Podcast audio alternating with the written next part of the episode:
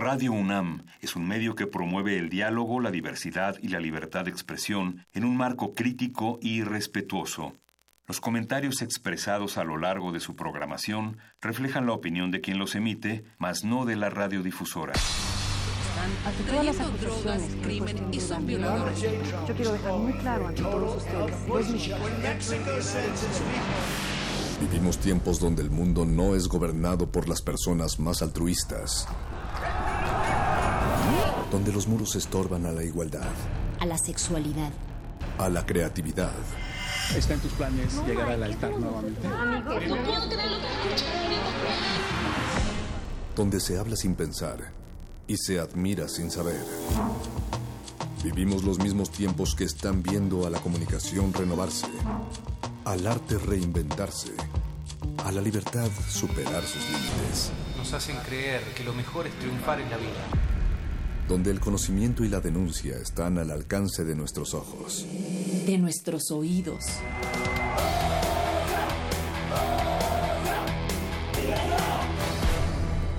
Resistencia modulada.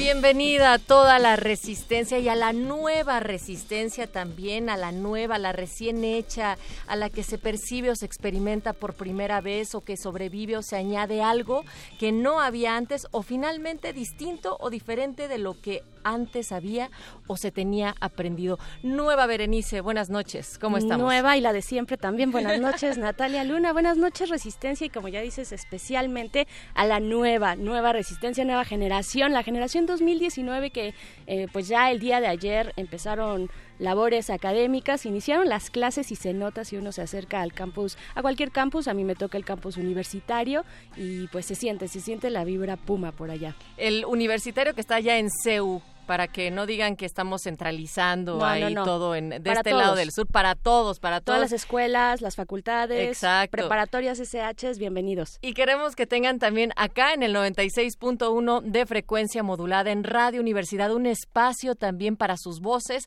sobre todo también para sus oídos y que nos digan qué es lo que andan pensando en este inicio de ciclo escolar, porque son muchas emociones, por supuesto, y mucho orgullo el que se suma de la Universidad Nacional Autónoma de México. Así es que este es su casa también, este es su espacio. Si han caído aquí hoy por vez primera, pues sean bienvenidas porque hoy vamos a tener un tema que para nosotros pues es un gran logro también, Berenice, estar cumpliendo 12, 12 emisiones, una cada mes, aunque ha sido un poco más el tiempo que, que se ha prolongado por las vacaciones y otros eventos, pero 12 emisiones de hacer colaboraciones directas con periodistas de a pie, con pie de página para poder transformarlo en formatos radiofónicos y hoy tendremos el estreno de esa decimosegunda emisión. Así es, la nueva, nueva serie, colaboración de resistencia modulada y periodistas de a pie y estará por acá, ya está por acá, pero muy calladita ella, esperando su turno, Jimena Natera, integrante de esta red de periodistas de a pie, reportera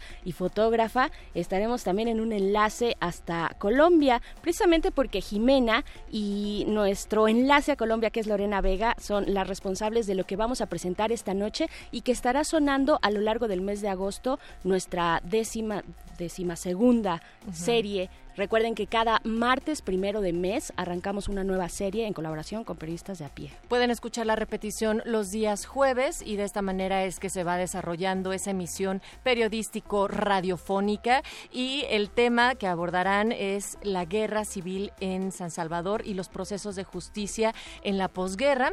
También tendremos pues a personas coordinadoras del programa de estudios en el extranjero y comunidades LGBTQ, salud pública y migración en México como parte de una agenda que trabaja con estudiantes para integrar la perspectiva de género en la visión transfronteriza y colaborativa. Y esta primera parte que corresponde a PDP, pues también creo, Berenice, que se liga de una manera muy íntima con la temática de la semana anterior, que estábamos revisando a América Latina, a sus procesos de conflicto, pero también de paz y cuál era el papel sobre todo de los ciudadanos, de las ciudadanas de a pie, para la construcción de la misma. Y quienes también están siempre en la construcción de esta resistencia del otro lado del cristal, en la producción esta noche desde Venezuela, con nosotros y para el mundo, Eduardo Luis.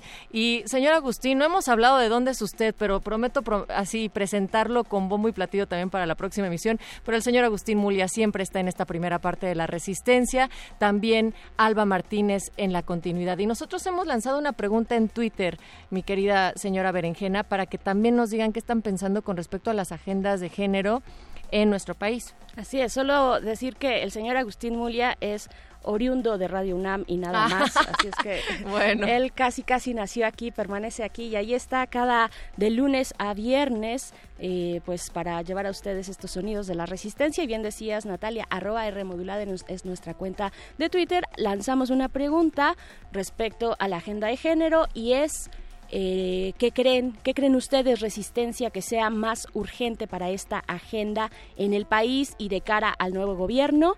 La primera opción es aborto legal. yo no he votado, por eso no me salen los porcentajes. Voy ah, a votar ahora mismo. Aborto legal es la primera opción. ¿Cómo va? Vamos con 16% aborto legal, 0% cuotas de género, 83% violencia. Y si ustedes, Resistencia, tienen otras, por favor, coméntenos ahí mismo en esa liga del tweet para saber cuáles son estas otras temáticas que ustedes creen que tendrían que estar incluidos dentro de la agenda de género. Pues así arranca esta Resistencia. Quédense con nosotros. Pueden comunicarse además también a través de nuestro WhatsApp. Estamos en el 55 23 54 12, la línea telefónica también, y en Facebook como Resistencia Modulada. Y si nos quieren ver la cara, pues váyanse al Instagram. Esta ciudad cuenta historias. Esta ciudad resiste. Resistencia modulada.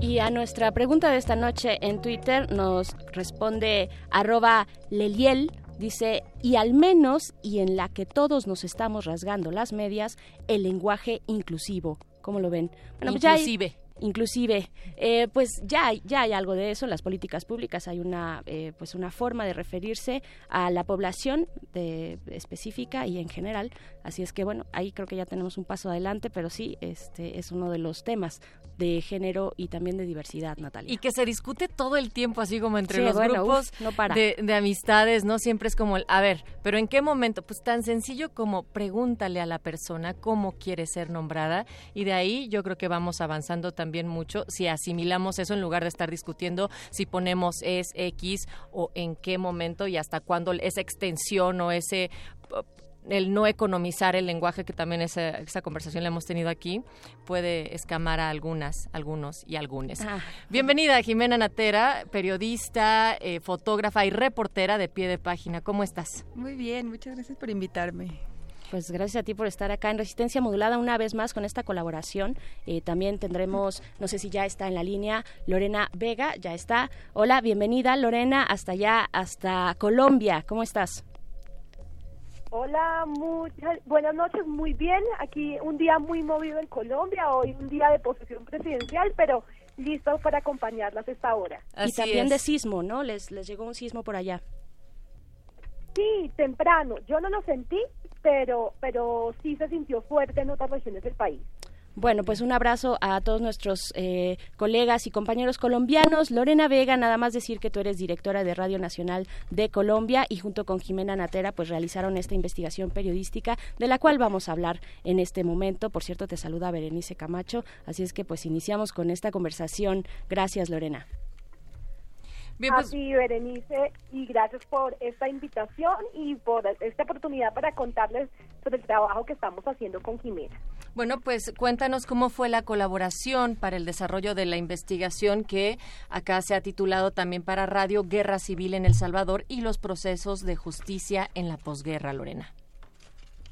Bueno, Berenice, nosotras eh, con Jimena desde hace ya un buen tiempo venimos trabajando en una serie documental para radio que pretende contar las historias de las víctimas de las guerras civiles del Salvador y de Guatemala que después de varias décadas de haberse terminado estas guerras, continúan buscando justicia porque hemos encontrado que eh, pues no han concluido que las heridas de la guerra siguen abiertas, pero nos hemos encontrado historias muy interesantes porque la lucha de estas personas, de estas víctimas, es la que ha permitido que se reabran después de mucho tiempo procesos judiciales que se habían dado por perdidos. Nosotras iniciamos este trabajo eh, gracias también a una colaboración que nos dio la IWMF, la Fundación Internacional para Mujeres Periodistas, eh, nos permitió llegar a estos países y encontramos historias muy interesantes y eso es de lo que se trata la serie que vamos a compartir con ustedes para México y para Colombia. Y para todos aquellos que nos escuchan también a través de internet, eh, y estamos aquí con Jimena Natera. Bienvenida de nuevo, Jimena. ¿Qué puedes decir tú eh, respecto a esta colaboración? ¿Cómo la iniciaron? ¿Cómo se desarrolló la investigación de un proceso histórico ya este, de varias décadas atrás, pero que todavía tiene estas secuelas? ¿Cómo fue ese trabajo conjunto, además, eh, latinoamericano entre México y Colombia, no? Bueno, a mí, hola Lorena, por cierto. Este, a mí primero me gustaría como contar cómo fue que llegamos al tema. Eh, Loren y yo nos conocemos hace tres años, que nos conocimos en Colombia en un, en un, en un taller de periodistas, y hace dos años justo nos, nos, reencontramos en El Salvador. No, no nos habíamos visto en un año y nos reencontramos un día en la calle, así de Lorena, ¿eres tú? Sí, soy yo. Y este... y, y nos pusimos a platicar y estábamos en El Salvador para un igual para un festival de periodismo y nos encontramos y, y, nos dimos, nos pusimos a platicar, chismeamos un rato, pero nos pusimos a platicar de qué nos había llevado al Salvador en particular, ¿no? Y, y, fue como un clic instantáneo porque dentro de todas las historias que se estaban como contando en El Salvador, teníamos una cosa muy en mente, que era este proceso, eh, o sea, este proceso de paz que estaba pasando en Colombia, ¿no? Un proceso que eh, es, o sea, es muy diferente al que está pasando en México, pero que tienen que ver con unos procesos de violencia exacerbados y larguísimos en nuestros países. Y en El Salvador nos, nos llamaba mucho la atención que El Salvador estaba retomando un proceso de paz eh, de un conflicto armado que había pasado 20 años antes, ¿no? Y discutía y hablábamos que, por ejemplo, el, el, el ¿cómo se llama? El Tratado de Paz de, de Colombia que, que, se firmó el año pasado y que fue el plebiscito y bla, bla, bla, eh, en gran parte había estado basado en algunos de los principios del, del Tratado de Paz del Salvador, que además se firmó en México. Entonces era así como... Y en el castillo de Chapultepec. En el castillo de Chapultepec. Entonces era como un triángulo perfecto y, y, y, nos volamos la cabeza discutiendo por qué era tan importante, o sea que nos llamaba mucho la atención contar estas historias, ¿no? Porque son muy, muy, muy importantes porque podemos ver procesos de hace 20 años en El Salvador que tienen que ver directo, o sea, que tienen que ver que se reflejan en la realidad que estamos viviendo ahorita en un país como Colombia y en un país como México, ¿no? Entonces, eso ahí empezó. Yo le dije a Lorena, hay que hacer algo, no sé qué, no sé cómo, pero hay que hacerlo juntas y la oportunidad se dio con la IWMF y, ahí empezamos. Y en ese sentido, Jimena, Lorena, ¿cómo, cómo es el proceso de hacer un registro de, de estos llamados procesos de paz cuando todavía no hay una paz social completamente? Es decir, hay incluso parecería que, que habría una una contradicción. ¿Cuál fue la mirada periodística para resolverlo? Pues eh, eso, se lo voy a dejar un poco a Lorena, nada más eh, me gustaría como empezar que em, El Salvador tuvo un conflicto en, en, los años 90, ¿no? Y firmó la paz y fue como un corte de caja y todos regresemos a sus casas. Y quedó, eh, por una ley de amnistía, quedó ahí como, como tirado, ¿no? Entonces, 20 años después se reabrieron, bueno, 25 años después, se reabrieron la oportunidad de revisar lo que había pasado eh, en, los, en los 80, en los 90. Y lo que nos llamaba mucho la atención era qué pasa cuando un país sufre tanto, es víctima de tanta violencia y no hay un proceso para reconstrucción, ¿no? Y eso lo veíamos en, como de un cierto reflejo en Colombia y en México y eso fue esa, esa fue el como el hilito la el hilito por el que empezamos a jalar esta historia no Bien, Lorena, ¿qué nos puedes decir tú al respecto? Además de esta parte interesante, supongo, de la reapertura o la apertura de los archivos, de archivos históricos que también hemos tenido acá en México, no sé si allá en Colombia seguramente también con la eh, eh, etapa de la violencia se nos fue, por ahí la comunicación. Oh, Lorena. Pero sí, ahorita volveremos con Lorena porque es muy interesante justo ver este eje de violencia y eh, pues intentos de recuperar la paz y cómo los archivos son un, un, elemento importante, ¿no? La apertura de los archivos acá en el periodo de Fox, por ejemplo, eh, fue que se tuvo esa discusión respecto a los archivos eh, históricos de la Guerra Sucia, ¿no? ¿Cómo, ¿Cómo entonces fue que se acercaron ustedes, vieron esta oportunidad, además de que ya se habían encontrado, ven que los archivos están abiertos y cómo es este acercamiento, eh, pues, en lo que nos reencontramos con Lorena, no sé si ya esté por ahí. Jimena, ¿quisieras abonar también en este sentido? Sí, eh, ¿cómo, cómo, contarlo? Lo, lo que lo que nos lleva, lo que nos guía por las historias es la reapertura eh, judicial de un caso en particular que es el caso del, del mozote, que es el que está, que el, el, que se va, el caso que se va a contar a lo largo de los, de los episodios de, de nuestra colaboración con Resistencia Modulada. Que serán tres episodios. Lorena, ya estás nuevamente en la línea. ¿Nos escuchas? Aquí estoy. Sí, te okay. escucho. Lorena, pues comentábamos esta parte de la reapertura o la apertura de los archivos, de archivos históricos cuando se trata de elementos de violencia, bueno, de etapas de violencia. Eh, yo comentaba también que, pues, en Colombia, obviamente, en la era de, en la época de la violencia que ustedes tuvieron, pues seguro también tienen esa experiencia y tú como periodista, pues tendrás esa sensibilidad además de acercarte. ¿Cómo fue para el caso específico de este proceso en El Salvador, esta parte de la investigación eh, con los archivos históricos? Pues mira, yo te quiero contar primero algo que me parece importante para entender por qué una colombiana se eh, mete a hacer un trabajo sobre El Salvador y Guatemala. Ajá. Cuando yo voy a El Salvador y fue allá donde me encuentro con Jimena, quedo sorprendida porque descubro que El Salvador ya había transitado por un camino hace 20 años, en el 92, 25 años, por un camino por el que Colombia estaba transitando hasta el momento. Es decir, el Salvador de alguna manera y, Guatemala se volvían un espejo para que nosotros pudiéramos también entender qué puede pasar cuando un proceso de paz tiene fisuras y cuando se implementan de maneras que no son muy adecuadas. Y eso me llamó poderosamente la atención porque la preocupación que teníamos y, y con la esperanza y demás después de haber firmado el acuerdo de paz, la pregunta es, bueno, sino cuáles son las consecuencias, cuáles son los riesgos de no firmar un buen proceso de paz, de dejar fisuras, de no dar reparación y de no establecer las reglas de juego claras para que las víctimas puedan tener justicia, verdad y reparación, que han sido como los pilares del proceso de paz en Colombia.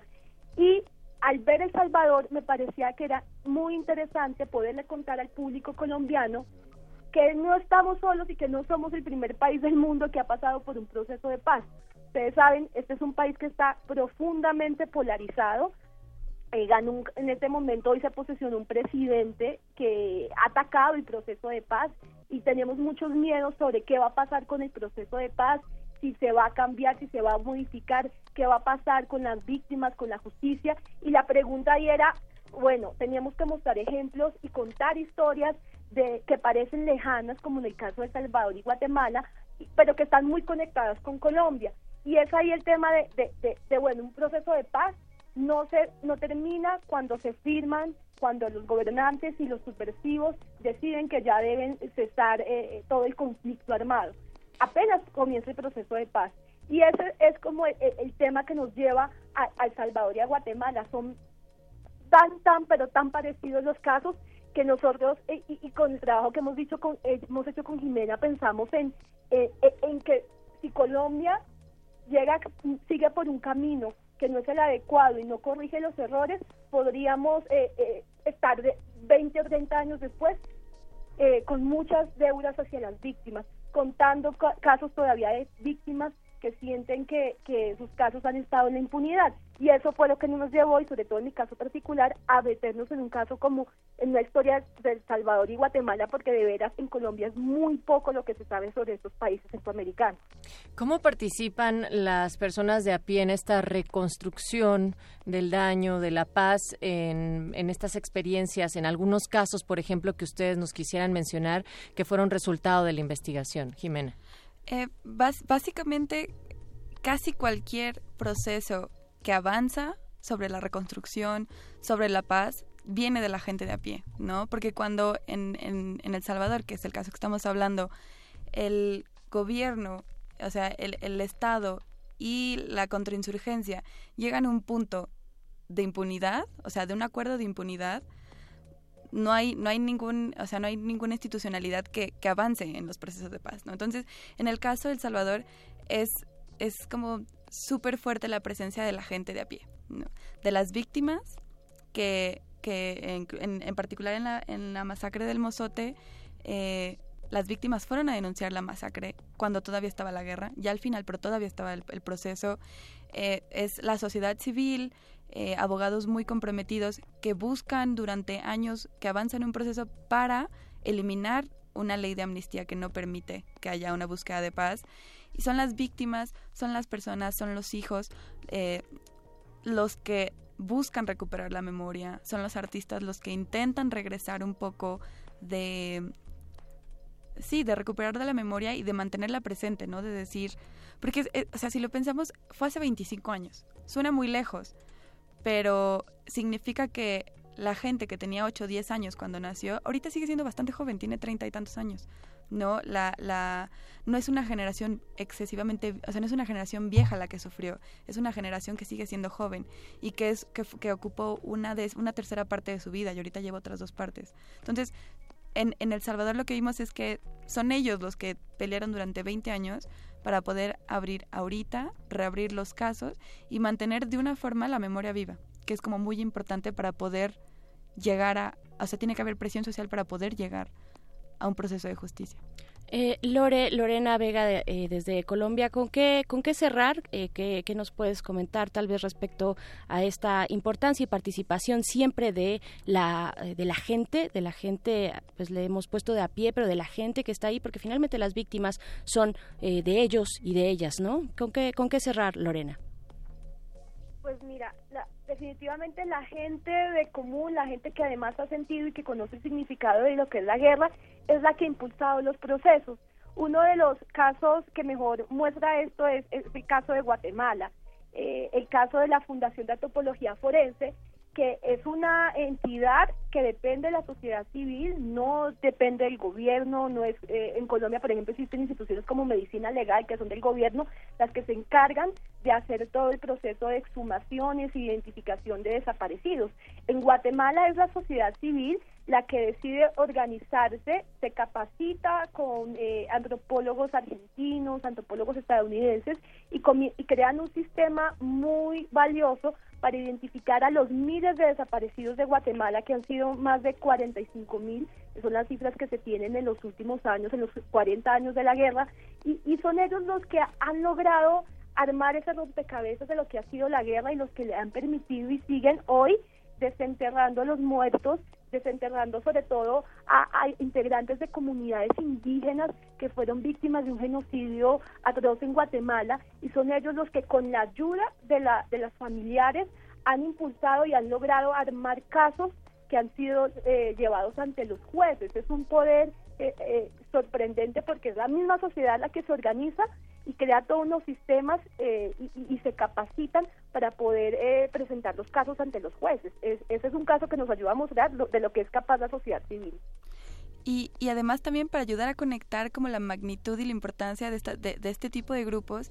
O sea, la FAFG, que es el, grupo forense de Guatemala, ha trabajado aquí en Colinas de Santa Fe, ha trabajado en Colombia, ha trabajado en, en Argentina. O sea, estamos hablando de grupos que se formaron por conflictos pasados, pero que están aportan a, a, la reconstrucción de conflictos actuales, ¿no? Entonces, no, no podemos como dejar, eh, o sea, no podemos olvidar temas que fueron hace 20 años porque tienen, tienen ramificaciones en, en toda Latinoamérica y hasta la fecha. Claro, y consecuencias, supongo yo, en una consolidación de sociedad civil ¿no? Que finalmente en eso, en eso se, se, se, llegan, a eso llegan, a consolidarse, a armar redes eh, y a, pues a buscar una justicia, una justicia restaurativa y que pues por fin se ponga, y, y todas con este referente de la violencia y de conflictos en América Latina. Lorena Vega, directora de Radio Nacional de Colombia, muchas gracias por esta conversación y sobre todo también pues por la investigación que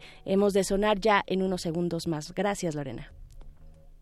No, gracias a ustedes por esta conversación y espero que, que, este caso les apasione tanto como a nosotras porque lo que hemos encontrado de veras ha sido sorprendente y esperamos que ustedes también eh, se, sorprendan y se apasionen con las historias que les vamos a presentar. Mm, esa es una garantía acá en la Resistencia. Gracias Jimena Natera, fotógrafa y reportera de pie de página por estas colaboraciones que hemos tenido, estábamos diciendo ya un año, entonces les invitamos en este momento a escuchar esta primera cápsula, que serán tres en total, sobre relatos de la posguerra en este episodio de La paz y la guerra en El Salvador.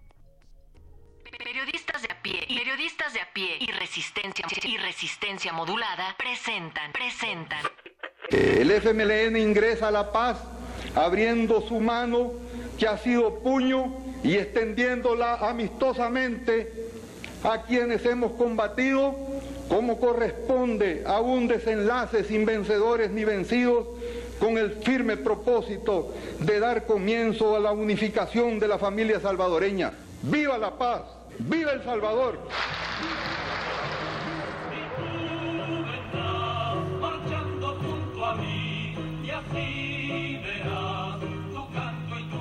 Relatos del posconflicto, la guerra y la paz. La paz.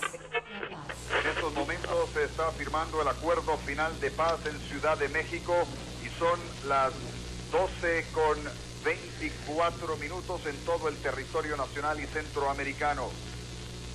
No hay vencedores ni vencidos, dijo el presidente Cristiani.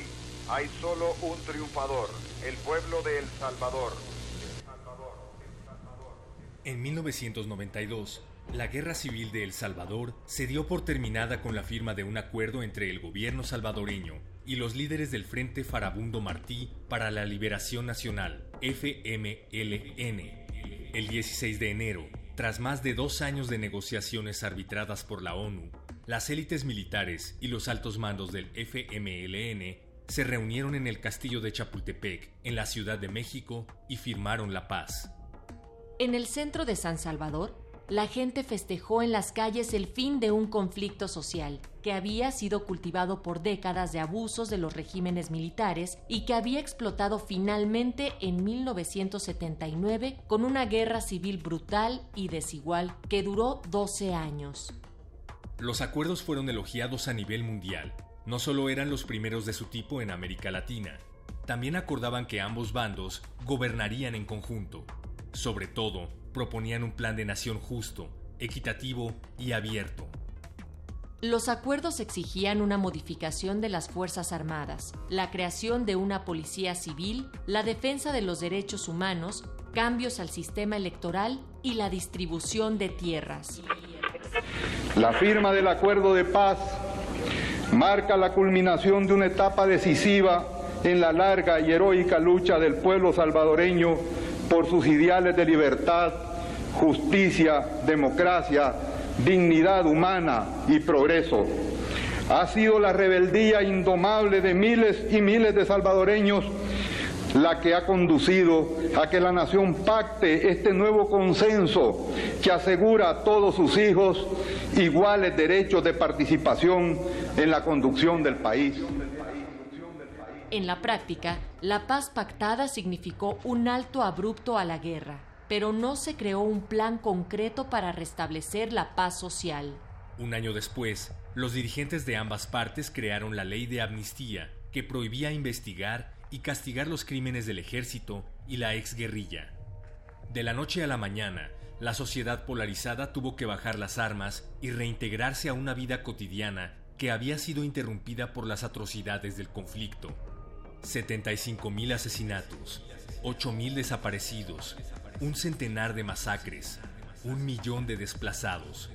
Todo fue escondido bajo la alfombra borrón y cuenta nueva exigieron los líderes salvadoreños a una población traumatizada.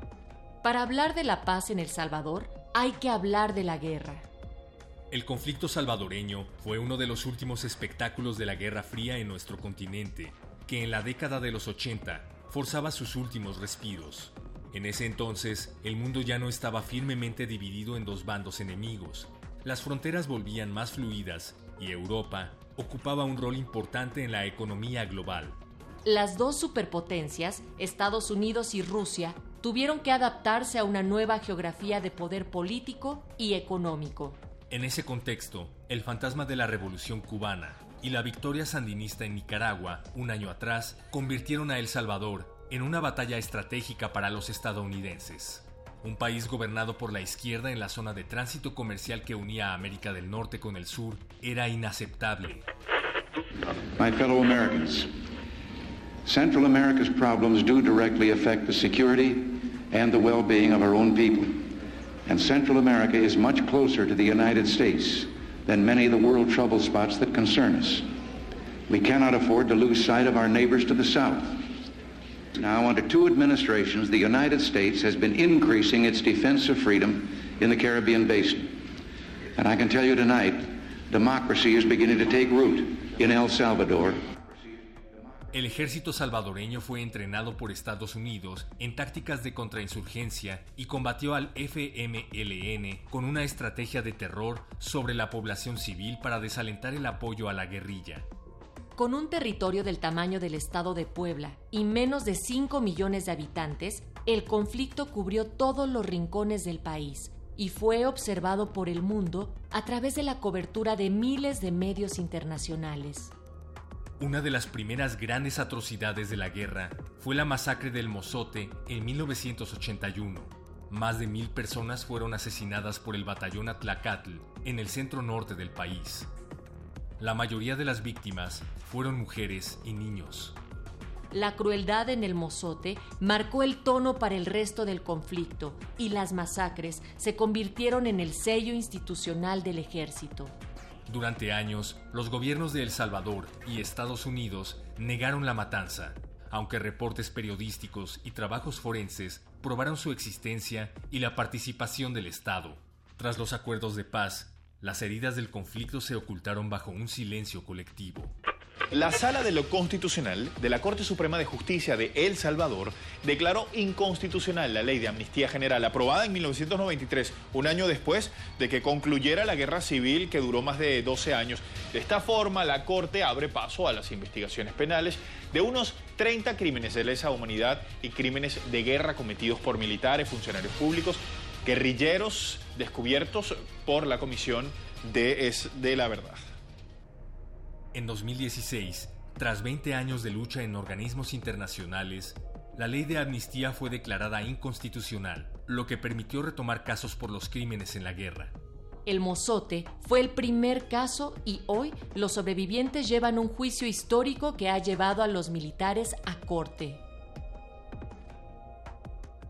En nuestra siguiente entrega de Relatos del Postconflicto, escucha más sobre la masacre del Mozote y las historias de sus sobrevivientes. El próximo martes, aquí, en Resistencia Modulada. Relatos de la Posguerra es un proyecto periodístico colaborativo entre Radio Nacional de Colombia, Pie de Página MX y Resistencia Modulada. Este trabajo fue realizado gracias a la iniciativa Adelante de la International Women Media Foundation.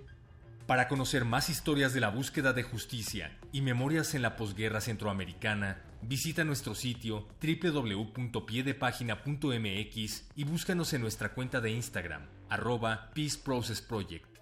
Con información de Lorena Vega para Radio Nacional de Colombia y Jimena Natera para Pie de Página y Resistencia Modulada. Guión Jimena Natera. Voces Natalia Luna. Héctor Castañeda. Resistencia modulada. Acuérdense que este es un movimiento amplio y plural. Acuérdense que es un movimiento incluyente. Acuérdense que en este movimiento hay millones de católicos, millones de evangélicos de todas las denominaciones y libres pensadores. Nada, nada, cero discriminación. Tiene que haber respeto y libertad. Resistencia modulada.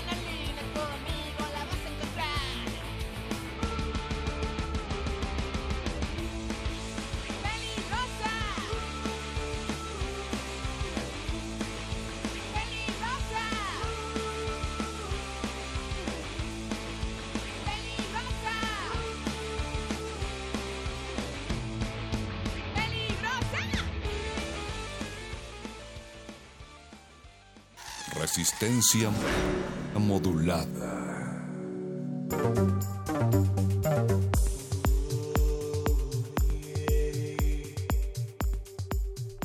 De vuelta en Resistencia Modulada. En realidad nunca nos fuimos. Lo que escuchamos fueron las navajas. La rola fue peligrosa. Y aquí seguimos cuando es un martes 7 de agosto, cuando también son las 8 con 42 de la noche desde la Ciudad de México. Y vamos a hablar ahora del programa de estudios en el extranjero, comunidades LGBTQ, salud pública y migración en México. Natalia Luna también continúa de este lado del micrófono. Señora Berenjena, pues creemos que si le estamos preguntando a la resistencia, ¿qué es lo que ustedes creen que se tendría que incluir en una agenda en México sobre la agenda de género, ¿no? Hay varias opciones que hemos colocado en nuestra encuesta ahora en Twitter que ustedes pueden contestar en arroba R modulada, en donde encontramos que el 83% dice que violencia, el 16% que aborto legal, 1% comenta que otras y nadie ha votado todavía por las cuotas de género, que eso ya de alguna manera pues va para adelante. Creemos también importante platicar con proyectos que están trabajando de manera muy conjunta, también transfronteriza los temas de género, como ya lo comentaba, comentabas también sobre eh, las comunidades diversas y, esta vinculación que existe también con temas de salud pública. En fin, por ello eh, queremos saber de qué va este programa y le damos la más cordial bienvenida a esta cabina de resistencia modulada a la doctora Anu Taranaz. Ella es profesora de la Universidad de Washington en Seattle y trabaja temas globales, sur, eh, feminismos, entre muchos otros. Y es también, digamos, que quien está coordinando en estos momentos el programa de manera general. Bienvenida. Gracias. Bienvenida, doctora Anu, y también, bueno, decir, obviamente, que como ya lo mencionaste, de refilón Natalia Luna, que este es un proyecto de la Universidad de Washington. Eh, también está con nosotras Rafael Velázquez, él es director de servicios de VIH del Instituto Familiar de la Raza en San Francisco y maestrante de la Universidad de California, Berkeley. Bienvenido, Rafael. Muchas gracias. Y por supuesto no podía faltar Francisco Tenorio Hernández, él es defensor de derechos humanos, amigo también de esta resistencia y asesor del programa eh, que estamos mencionando, el programa de estudios en el extranjero, comunidades LGBTQ, salud pública y migración en México, acá en nuestro país. Bienvenido, Pancho. Muchísimas gracias, Natalia, y es un gusto estar de nuevo por acá. De inicio, ¿qué objetivo tiene el programa de estudios eh, y por qué han decidido realizarlo? Bueno, primero que nada, pues gracias por la invitación. Eh, el programa Comunidades LGBTIQ, eh, Salud y Migración en Salud eh, en México es un programa de la Universidad de Washington, como ya nos, estabas contando. la universidad ofrece más de 100 programas de estudios en el extranjero y este, los estudiantes de distintas disciplinas tienen la oportunidad de participar en estos, ¿no? No obstante, es el único programa en la Universidad de Washington que, se enfoca en estudios eh, en comunidades LGBTIQ y uno de muy pocos eh, en todo el país, ¿no? en Estados Unidos. Eh, y bueno, así muy rápidamente, durante un mes nos reunimos con diferentes organizaciones, activistas, colectivas y académicos ah, para explorar la intersección entre la migración y salud pública en las comunidades LGBTIQ además, este, mucho de lo que platicamos eh, es sobre las dinámicas del poder, ¿no? Ah, el desarrollo de las identidades y relaciones entre el sur y el norte global, ¿no? Muy bien, ¿cuánto tiempo llevan, cuántas emisiones llevan de este programa y pues muy a grosso modo cuáles han sido las experiencias que puedan compartir con la audiencia? Bueno, este es el tercer año que se lleva a cabo este programa en México. No obstante, la doctora tiene trabajando este tipo de programas desde hace más de 18 años en distintos sitios del mundo, sobre todo en India. Y bueno, esta es la tercera vez que se hace en México. Y nuestras experiencias han sido, creo que de mucho crecimiento para quienes hemos participado en México, porque ha sido como redimensionar un poco qué significa colaborar con los Estados Unidos y qué podemos ofrecer desde distintas perspectivas, ¿no? Entonces, creo que desde que nos sentamos las primeras veces a platicar con las organizaciones, con académicos que participan en esto y cuestionarnos como, bueno, ¿qué podemos hacer? ¿Qué podemos compartir de nuestra realidad con las y los estudiantes? Ha sido una experiencia de mucho aprendizaje para quienes estamos acá desde México, pero también yo que he tenido como la oportunidad de ser un poco el puente entre lo que pasa en Estados Unidos y lo que pasa aquí, ha sido también de mucho aprendizaje para, o sea, organizándolo. Creo que si vemos a retrospectiva cómo fue el primer programa, que fue mucho más corto, que no tuvimos algunas sesiones de las que sí hemos estado teniendo este año, ha habido un aprendizaje muy grande y también eh, creo que el compartir las experiencias cada vez es mucho más amplio. Doctora Anu, eh, ¿por qué es importante poner en vinculación la relación transfronteriza con México? Students at my university uh, and all across los Estados Unidos are being told that they are global citizens. That's a very nice thing to think, but what does that actually mean?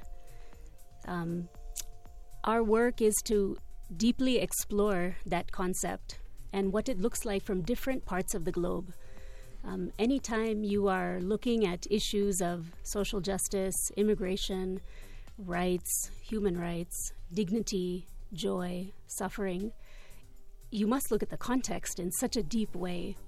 And that's what our program is seeking to do deepen the concept of what global citizenship actually looks like. Lo, que nos está diciendo la doctora Anu es que precisamente a, los estudiantes se les dice continuamente que son ciudadanos del mundo, ciudadanos globales, por así decirlo, pero eh, tienen que plantearse qué significa esto realmente y cómo también se está viendo desde distintos ángulos en perspectiva también muy internacional y la intención es profundizar en temáticas tan importantes como justicia, como eh, también derechos, en fin, entre todas estas temáticas tan profundas que tienen que ver con realmente qué significa ser ciudadanos globales. Sí. Eh, también eh, preguntarte, Rafael, pues tú mencionabas la dinámica de poder, ¿no? Y tenemos en medio de estos tres años, tenemos pues la elección de Donald Trump. Nada más quisiera como preguntarte así específicamente qué ha significado para el programa este nuevo evento, eh, ya que tú mismo mencionabas la parte de la dinámica del poder para las identidades LGBTIQ bueno, creo que como estaba mencionando a la doctora Anu, este, constantemente a, los estudiantes se les está diciendo, ¿no? Que son ciudadanos globales. Pero creo que lo que pasa muy frecuentemente es que hay una, una falta de conexión entre lo que pasa en los espacios académicos, eh, en este caso donde se está estudiando estos temas, y lo que pasa en la vida real, en el día a día, ¿no? Y creo que para nosotros es muy importante porque especialmente ahora con lo que estás comentando, ¿no? De este, de este evento, ¿no? Que, realmente... Cruza, ¿no? Está mitad de O sea, cruza todo, ¿no? Creo que a veces, bueno, creo que uno de los temas, por ejemplo, que, que, tocamos mucho en Estados Unidos es lo de la inmigración.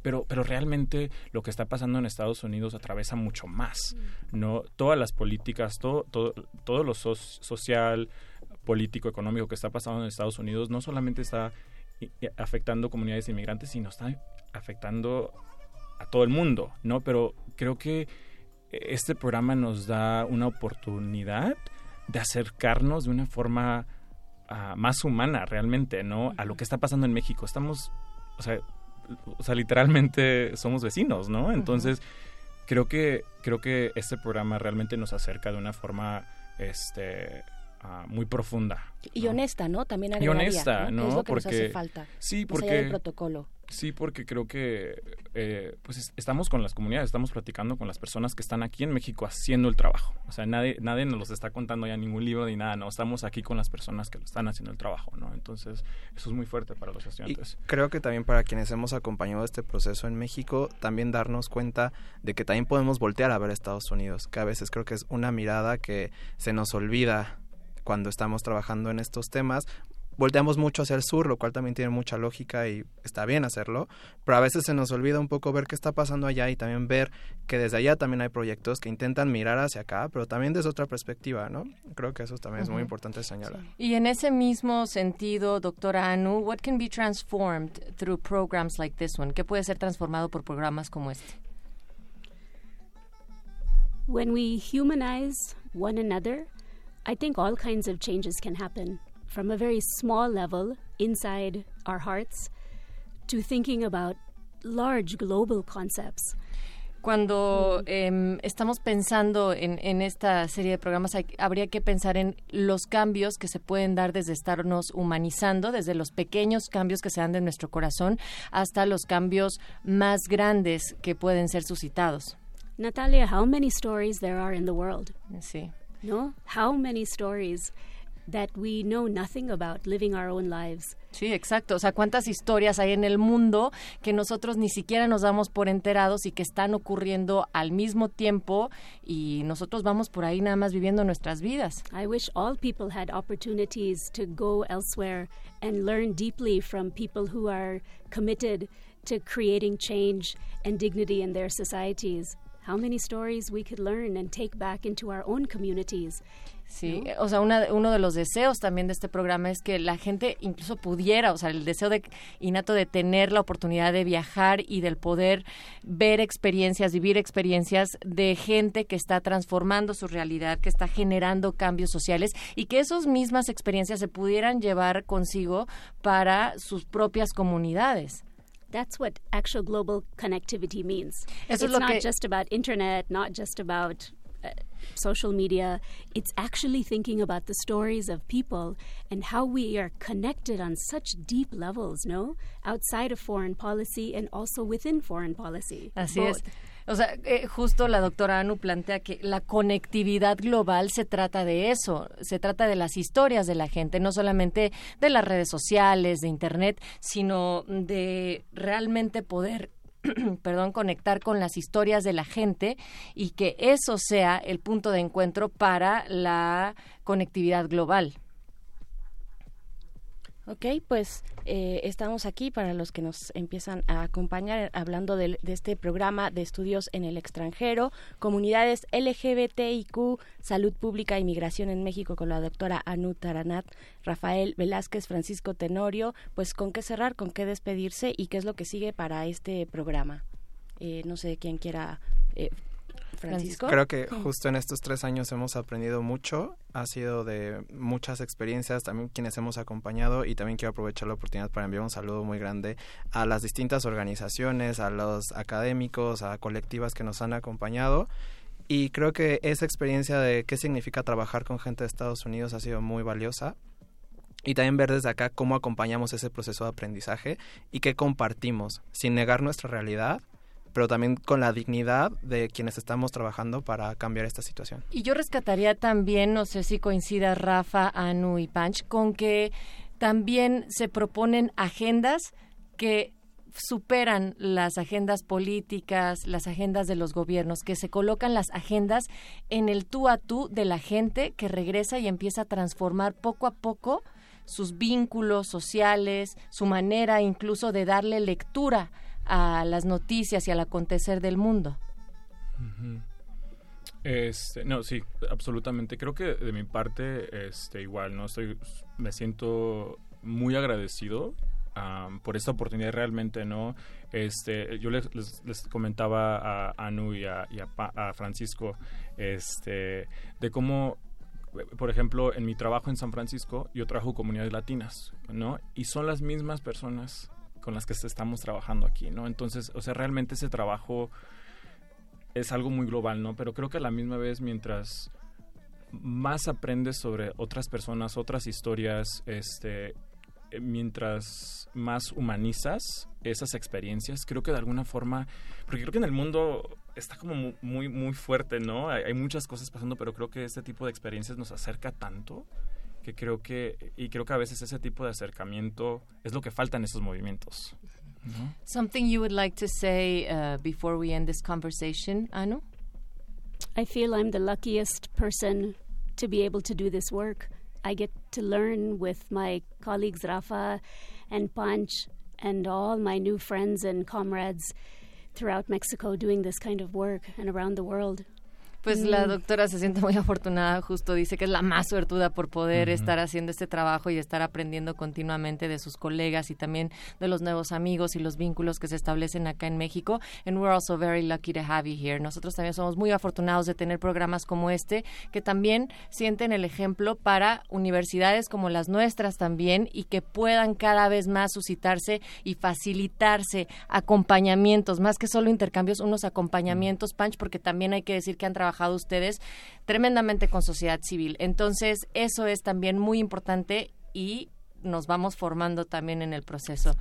pues eh, las redes, ¿en dónde pueden encontrar más información sobre el programa, eh, algunas actividades que ustedes han realizado y, y que puedan tener después como no sé, como, como bueno, vínculo. Justo este año estamos, el, al final de este año queremos sistematizar un poco las experiencias de los últimos tres años porque sí consideramos que este programa ha ido creciendo y también estamos empezando a echar raíz apenas. La idea es también seguirlo fortaleciendo en un futuro. Entonces creo que después, a, al finalizar este, este programa, vamos a buscar recopilar y sistematizar esa experiencia y por qué no, podría ser este un buen espacio para quizá presentarlo y justo uh -huh. claro, la que preguntas que sigue, podemos eh, ocupar este espacio para darle difusión a esto. Van a ver, pues llega el momento de llega toda radio pública que damos saludos, peticiones y cosas por el estilo. Sí, por el estilo, un saludo muy, muy especial a Emilio que nos escucha en Aguascalientes. Saludos, Emilio, gracias por estar acá en Resistencia. Y yo quiero también saludar a también a los estudiantes que nos pidieron, que nos están escuchando, que están acá en México como parte de este programa,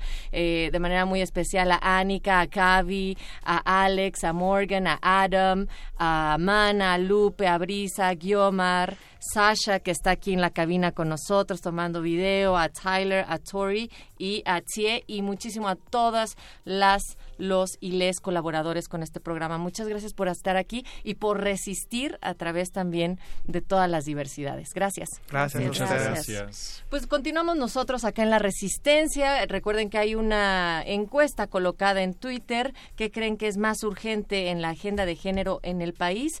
Echen ahí sus votaciones y a continuación nos vamos ya, Berenice Camacho, con la cabina que se convierte en un ojo también para el cine. Ya llega de retinas, Natalia Luna, gracias a ti, a la producción, gracias a quien nos escucha. Nos vamos de aquí y hasta las 11 de la noche. Quédense en resistencia modulada.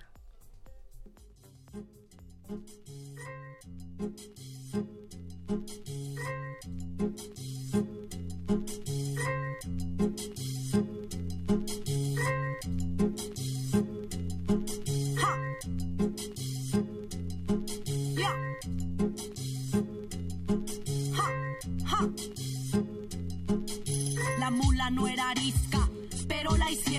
niña no era feminista, pero aquí nos vemos. Compas creemos, machitos no sabemos, porque es normal que los lobos vistan piel de cordero. Y es que hay que ver quién critica bajo qué normas, si soy yo la que está mal o eres tú quien se conforma. Si no quieres saber nada de mí por mi pensar, si es más fácil desde tu privilegio juzgar mi andar. ¿Y qué más da? Una asesinada más. Si seguro mi protesta es para quitarte tu lugar. Qué irracional, radical, exigir que las minorías tengamos respeto igual. Suena increíble pensar que somos personas, siendo la mitad del mundo en minoría nos transforman. Si la violencia está normal bajo sus normas, no queremos sus derechos, exigimos los de nosotras. No te equivoques, no soy un caso aislado, no es exageración ni una mentira lo que te hablo. Solo te cuento las verdades incómodas de una sociedad que con nosotras es hipócrita. No te equivoques, soy un caso aislado, no es exageración ni una mentira lo que te hablo. Solo te cuento las verdades incómodas de una sociedad que con nosotras es hipócrita. Una aparente libertad donde limitan mi existencia, donde no importa cuánta conciencia tengas. Si en el diario andar no eres capaz de darte cuenta que no todo aquel que se diga libre pues que lo sea. Hay quien se acata y quien sale de las reglas y parece que soy de este sistema. No es que yo lo prefiera, quisiera hacer lo que esperan, pero el sexismo hace tiempo no me educa. Ups, qué pena. Porque cuando todo el mundo espera que calles, se quejarán de tu voz, no importa que tan bajo hables. Así que a grito reclamo mi existencia, te contaré nuestra historia, no verdades a medias. Dejé las treguas y me tragué unos tragos de dignidad y empoderamiento y ahora hago estragos. Contra el machismo, contra ese patriarcado. Mujeres en la lucha, oídos necios reventando. No te equivoques, no soy un caso aislado. No es exageración ni una mentira lo que te hablo. Solo te cuento las verdades incómodas de una sociedad que con nosotras es hipócrita. No te equivoques, no soy un caso aislado. No es exageración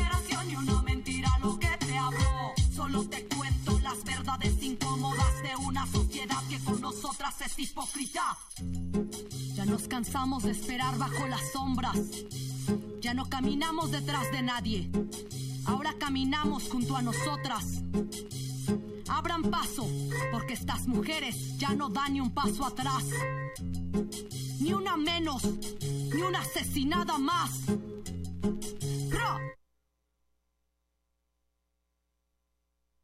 Resistencia modulada.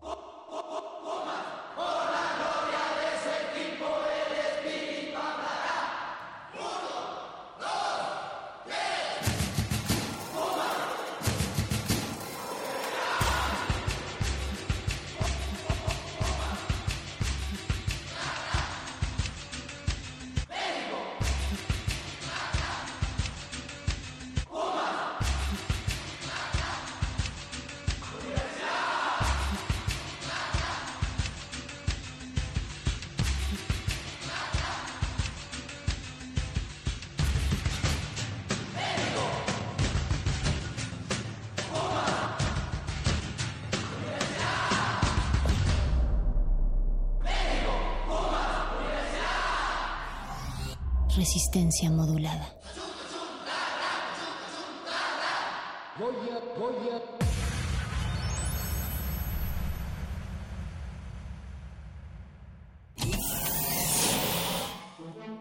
Toma un lugar.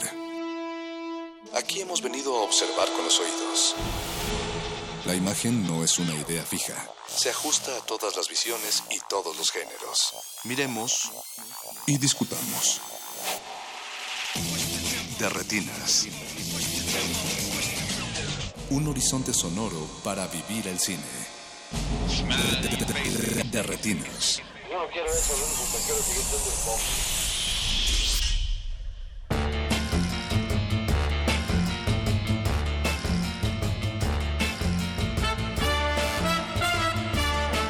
Bienvenidos a su cabina cinematográfica, esto es de Retinas y estamos en el 96.1 FM de resistencia modulada.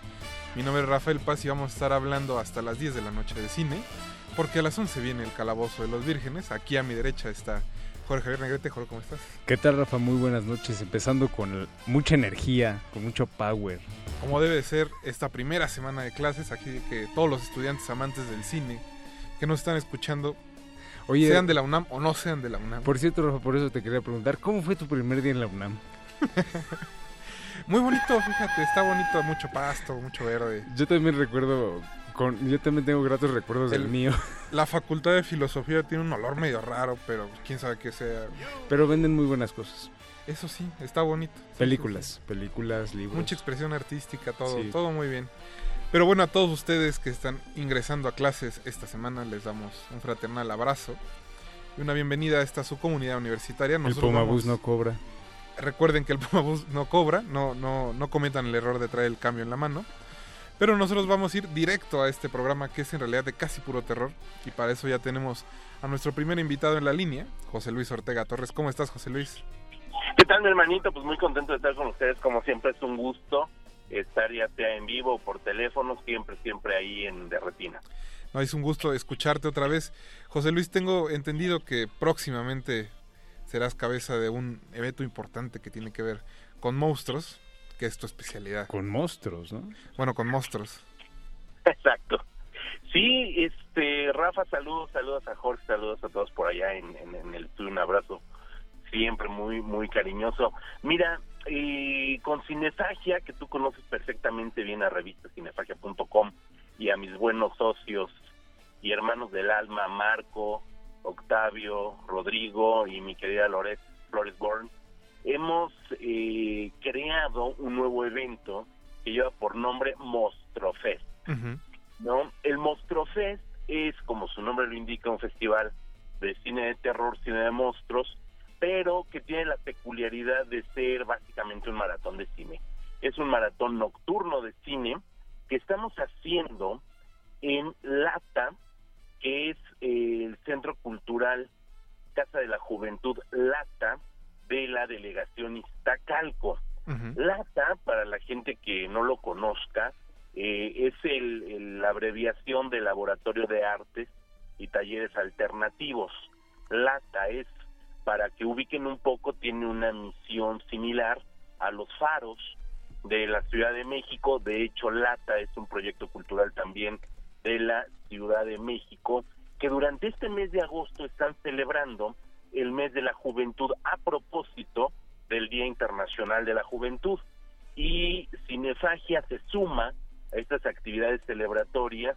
Nos invitamos, empezamos a platicar con ellos, eh, vimos qué podíamos hacer porque eh, este mes de la juventud comprende talleres, exposiciones, conferencias, eh, ciclos de distintas actividades culturales y evidentemente en Cinefagia pues lo que nos mueve es el cine y decidimos ahora llegarle a un terreno que como cinefagia no habíamos explorado, que es el de la programación cinematográfica, ¿no? Eh, independientemente de mis actividades extra cinefagia, donde pues, he tenido alguna experiencia programando eh, festivales, programando ciclos de cine, pues ahora con Cinefagia nos lanzamos, ¿no? Con Cinefagia hemos tenido ya 15 años de estar dándole a la actividad de la difusión eh, del cine de terror, del cine en general, pero del cine de terror en específico, y bueno, lo que nos faltaba era llegar a esos terrenos de la exhibición y ahora lo hacemos con el Monstruo Fest.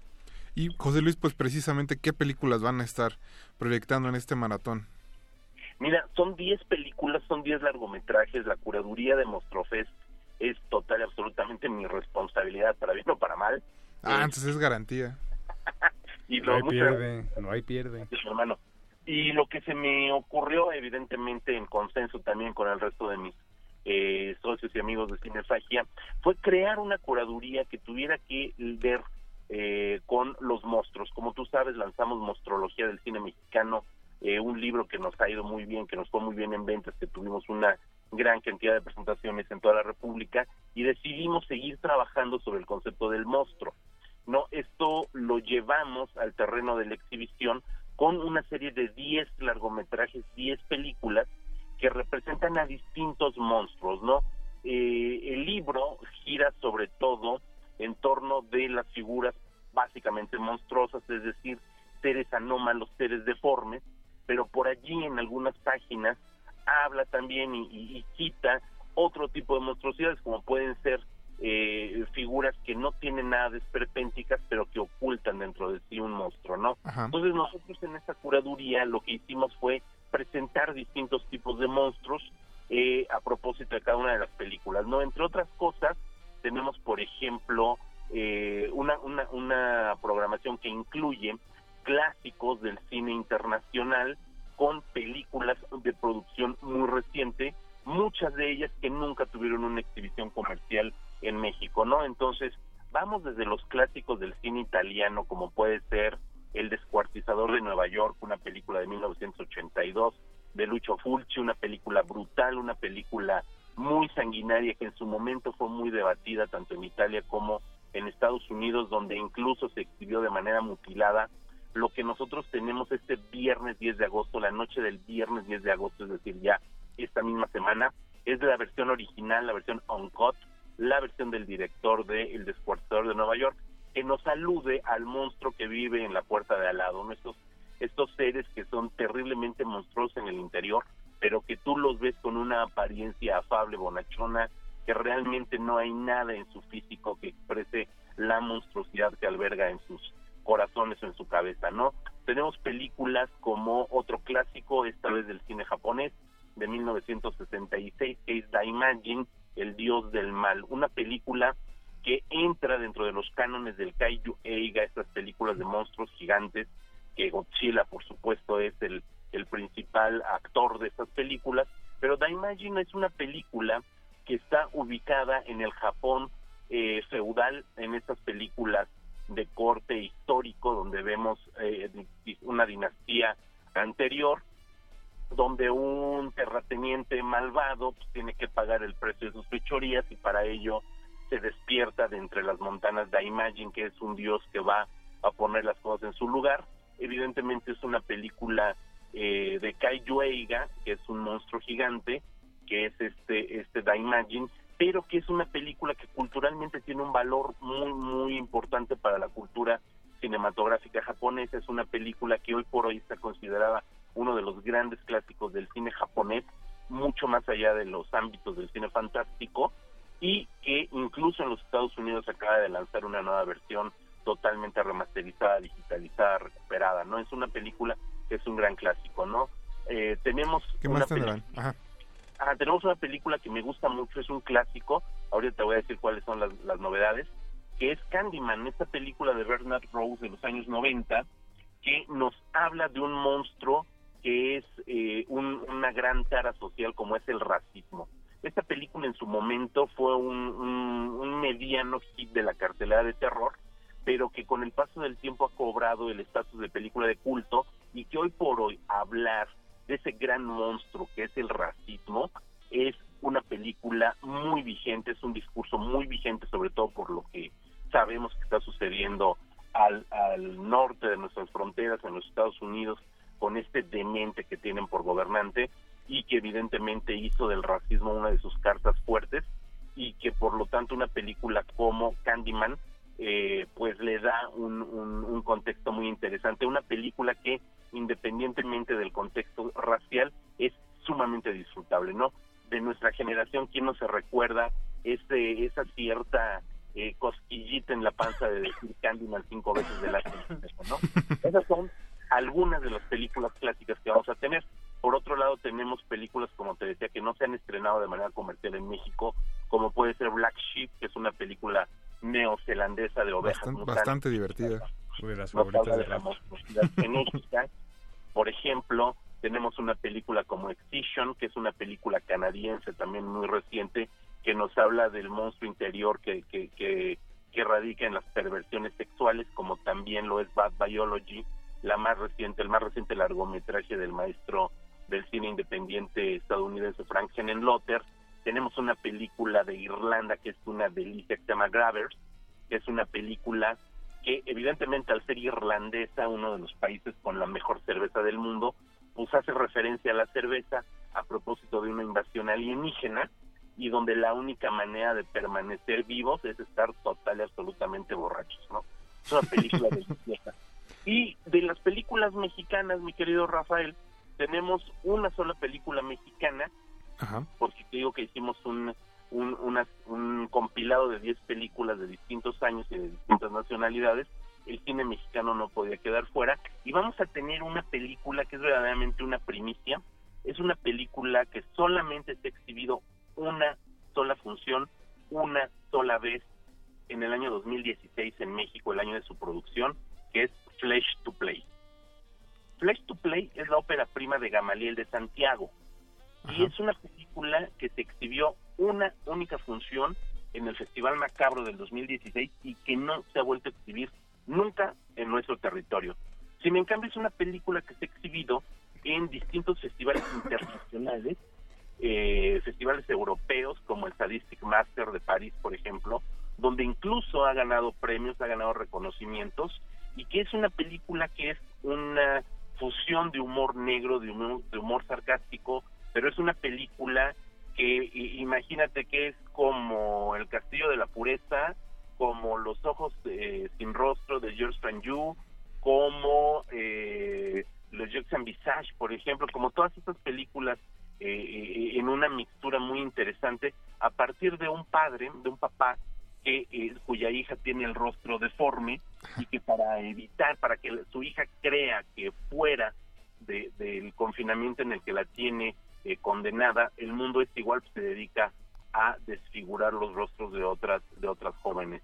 No, ese es el plot de la película, no les estoy spoilereando en lo más mínimo, es el plot de la película. Y una de las cosas que ha hecho que esta película Flesh to Play, ópera prima de Gamaliel de Santiago, haya ido adquiriendo una cierta categoría de culto en, en nuestro país, es que este, algunos de los personajes femeninos están interpretados por figuras del indie, del rock indie mexicano, del rock indie en español como son Mon Laferte y el par de vocalistas y líderes de esta agrupación de Guadalajara que es Descartes Acant. Entonces, Esa suena imperdible. Exacto, esta película ha ido ganando eh, poco a poco mayor renombre, poco a poco mayor presencia y eh, mucho de la gente que gusta de la música de, de esta corriente del, del indie mexicano que sabe que están estas estas personalidades en la película, pues están muy interesados, han estado como muy pendientes de qué ha pasado con Flesh to Play. Bueno, pues Flesh to Play la vamos a tener en Mostrofest este viernes 10 de agosto en Lata. Vamos a tener la presencia de Gamaliel de Santiago, el director de la película. Estamos todavía amarrando agendas porque tener eh, personalidades con las agendas eh, de presentaciones como son estas chicas pues, es un poco difícil, pero el director de la película segurito que va a estar con nosotros. Y además, un plus, eh, Mostrofest va a contar con la presencia de dos bandas de rock musicalizando en vivo. Van a hacer unos jams ahí también con películas, una agrupación que se llama Turbonada, que viene de Cuernavaca, y la eh, Gran Sociedad de Monstruos, que es una agrupación de aquí de la Ciudad de México, y que además vamos a estar presentando el estreno del el videoclip de su más reciente sencillo, que es dirigido ni más ni menos que por Loret Flores Born, eh, Lady Cinefagia, como la conocen todos ustedes, y que es una de las directoras de El México Bárbaro Original y que es directora de muchos otros proyectos también de dentro de la esfera del cine de terror. Pues José Luis, muchas gracias por la invitación al, al Monstruo Fest y pues nos estamos viendo el viernes allá en la delegación Iztacalco. Pues muchas gracias, ya nada más comentarles que revisen www.revistacinefagia.com, ahí van a encontrar las 10 películas con sus sinopsis, con sus trailers, con los horarios en el que los que van a ser exhibidas. Son dos salas de cine que van a estar dedicadas a este festival. Son salas perfectamente establecidas, es decir, no son foros eh, que, que, que se que se adoptan para esto, sino son salas perfectamente bien establecidas. Vamos a tener ahí eh, comida, seguridad, vamos a tener todo tipo de eh, comodidades para la gente que guste estar allí en el Centro Cultural Lata de la Delegación Iztacalco en la colonia Gabriel Ramos Millán a partir de las 7 de la noche. Perfecto, José Luis, pues nos vemos el viernes. Gracias. Pues por allá te espero y los espero a todos, a mi querido Alberto Acuña, por supuesto a Jorge, por ahí los esperamos. Hasta luego, José Luis. Abrazos, cuídense, mil gracias por el espacio. Pues chequen la programación del Monstruo Fest, láncense a Iztacalco. Nosotros vamos a ir a un corte musical. Antes de- del corte, les queremos decir que tenemos 10 pases dobles para que vayan a, la premier de Latidos en la Oscuridad del director Dean Devlin. Es muy fácil ganarlos. Mándenos un tweet que diga arroba R modulada, hashtag de retinas, su película de terror favorita y tienen un pase doble para la premier del jueves. Ustedes pueden, digo, los ganadores podrán eh, elegir el cine al que acuden, entonces pues participen en Twitter. Nosotros vamos a escuchar a Lucarda de los Carniceros del Norte y regresamos para hablar de Macabro.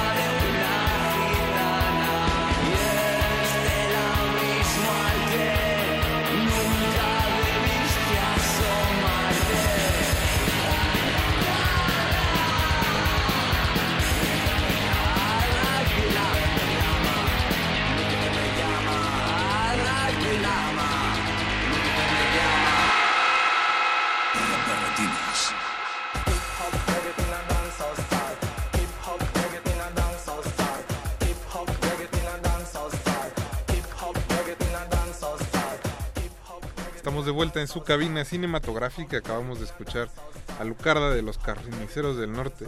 Eh, la selección de esta noche voy a decir que la hizo Alberto Acuña Navejo, quien ya está en cabina. Aquí estoy ya. Y para pues, hablar de, de Alucarda. De, Alucarda. Bueno, de Macabro en realidad. Y de la selección, que es todo complicado esta vez. Ahora sí que nos metimos en camisa de once varas. Y Bueno, pues, es que sí, también- salen varias canciones de Alucarda. Y no, no era tan sencillo. Lo bueno es que lo lograste, Navarijo. Y Como siempre. la verdad es que, como cada año, es, es muy grato recibir aquí a Edna para hablar de Macabro. Edna, buenas noches. Hola, buenas noches. Bueno, También Edna Tenorio, mucho directora gusto. de Macabro. Ya estamos Sí. aquí bien confianzudos. Es de familia, es de casa. Es la decimoséptima edición de Macabro, Edna. Y, e imagino que estás muy, muy emocionada. Sí, la verdad sí. Sí, estoy muy emocionada por eh, 17 años.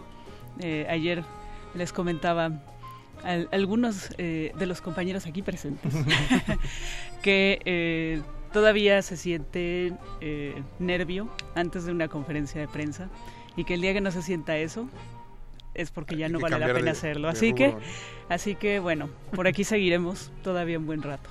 Eso, como debe de ser, esperemos que nosotros también. Para la siguiente, la edición 18. Pero bueno, Edna, pues precisamente escuchamos a Lucarda porque es uno de sus eventos, este...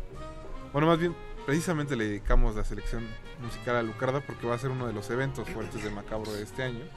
¿Qué tienen preparado para el aniversario de esta película? Bueno, eh, de hecho lo que pensamos fue que eh, como eran 40 años de que se estrenó, porque bueno, la película se hizo en 1975, se estrenó en 1978 y dijimos, bueno, vale la pena eh, reconocer, a, yo creo que es, es uno de los iconos más grandes del cine de terror, eh, del cine de terror mexicano, eh, que es bueno muy reconocida también fuera de México. Y eh, pues bueno también es bastante cercana al festival a la historia del mismo festival porque bueno hace eh, 12 años fue que hicimos este rescate de las películas de Juan López Moctezuma cuando eh, conocimos a, a los famosos alucardos ¿no? Alucardos. Eh, y eh, pues bueno, en esta ocasión dijimos, bueno, es una, es una buena eh, referencia y queremos hacerle un homenaje muy distinto a lo que se hizo en algunos años anteriores, ¿no? Entonces, eh, de ahí que dijimos, bueno, vamos a hacer un libro, ¿no?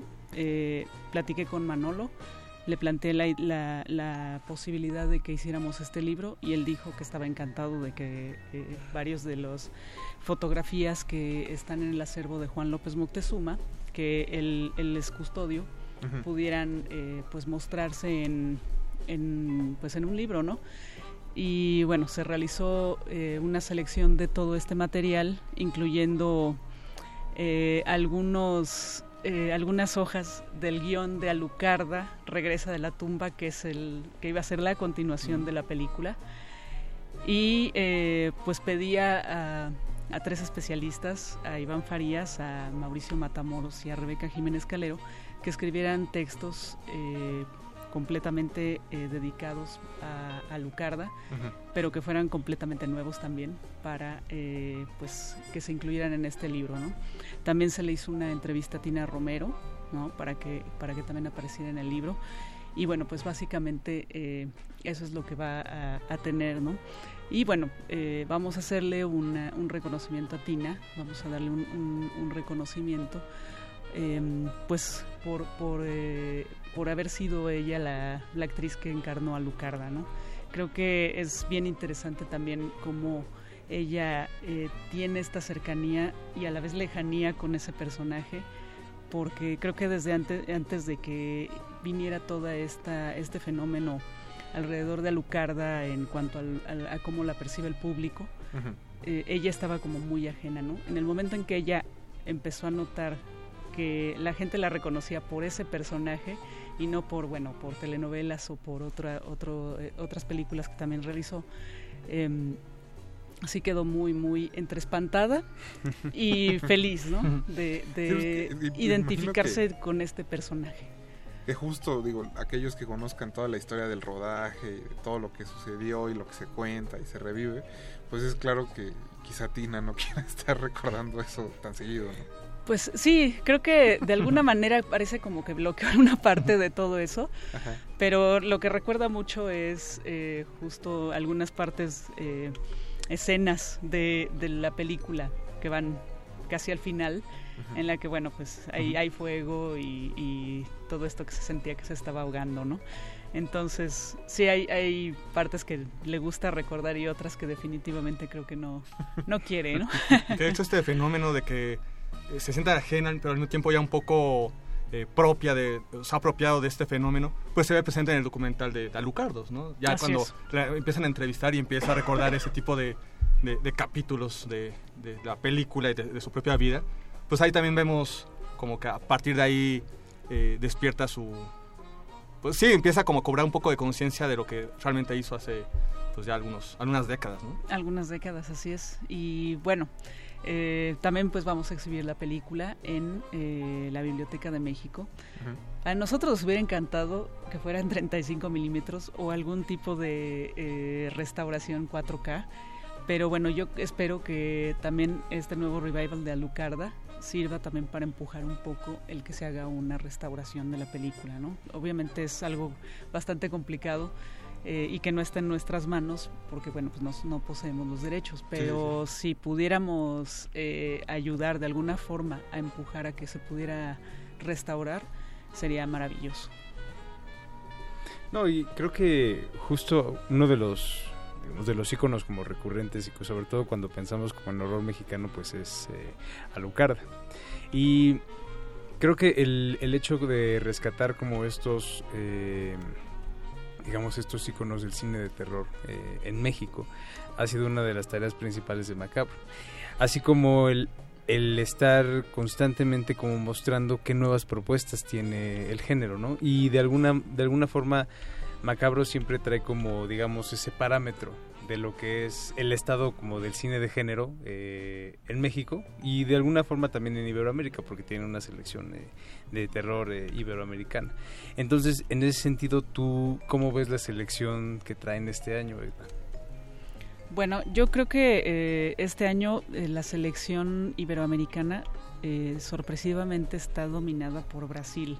Brasil no es un país que produzca mucho cine, eh, pues ni siquiera en general, ¿no? No- a, a comparación como por ejemplo eh, Argentina, que están haciendo mucho cine y sobre todo mucho cine de género, o México, que bueno, pues se produce muchísimo más cine, eh, no tanto de género como quisiéramos, pero sí se produce mucho cine.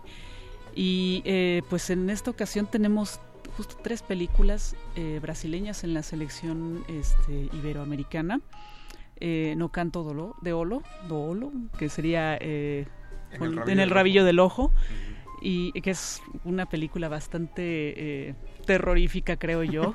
Eh, un cuadro. Negra, sí, Sí, Amata Negra, que es eh, la tercera película, no, la cuarta película, si no me equivoco, de un director que se llama Rodrigo Aragao, que es un especialista en efectos especiales, en maquillaje de efectos especiales, y que bueno, que ya hemos mostrado algunas otras de sus películas en Macabro.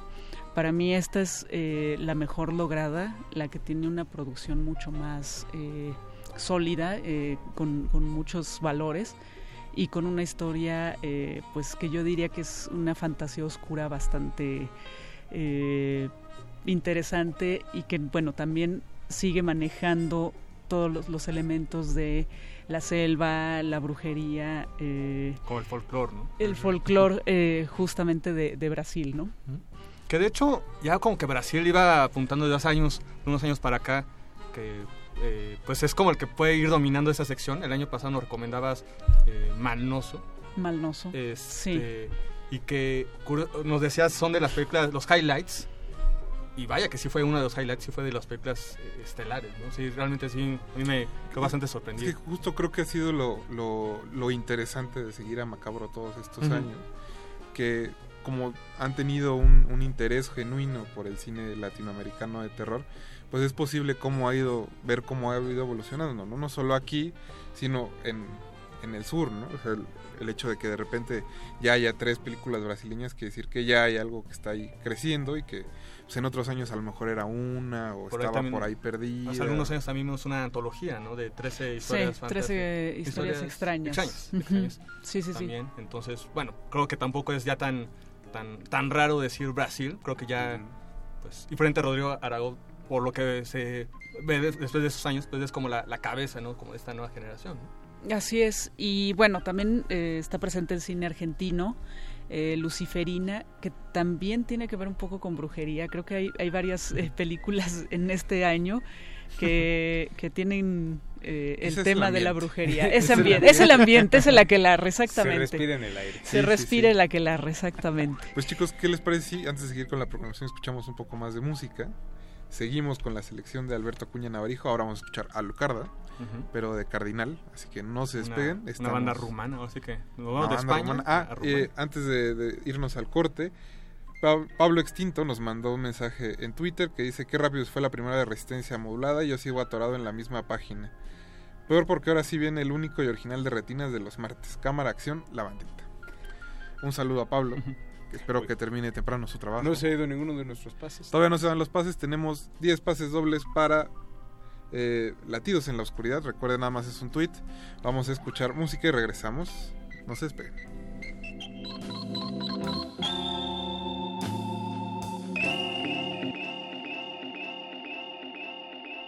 de retinas. He grants us virtues to expand his kingdom, the only valid one.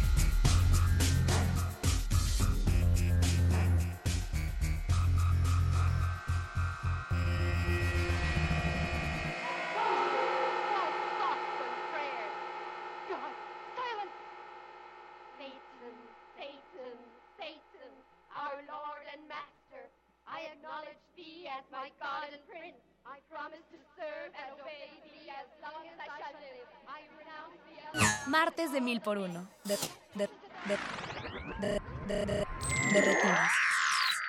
De retinas.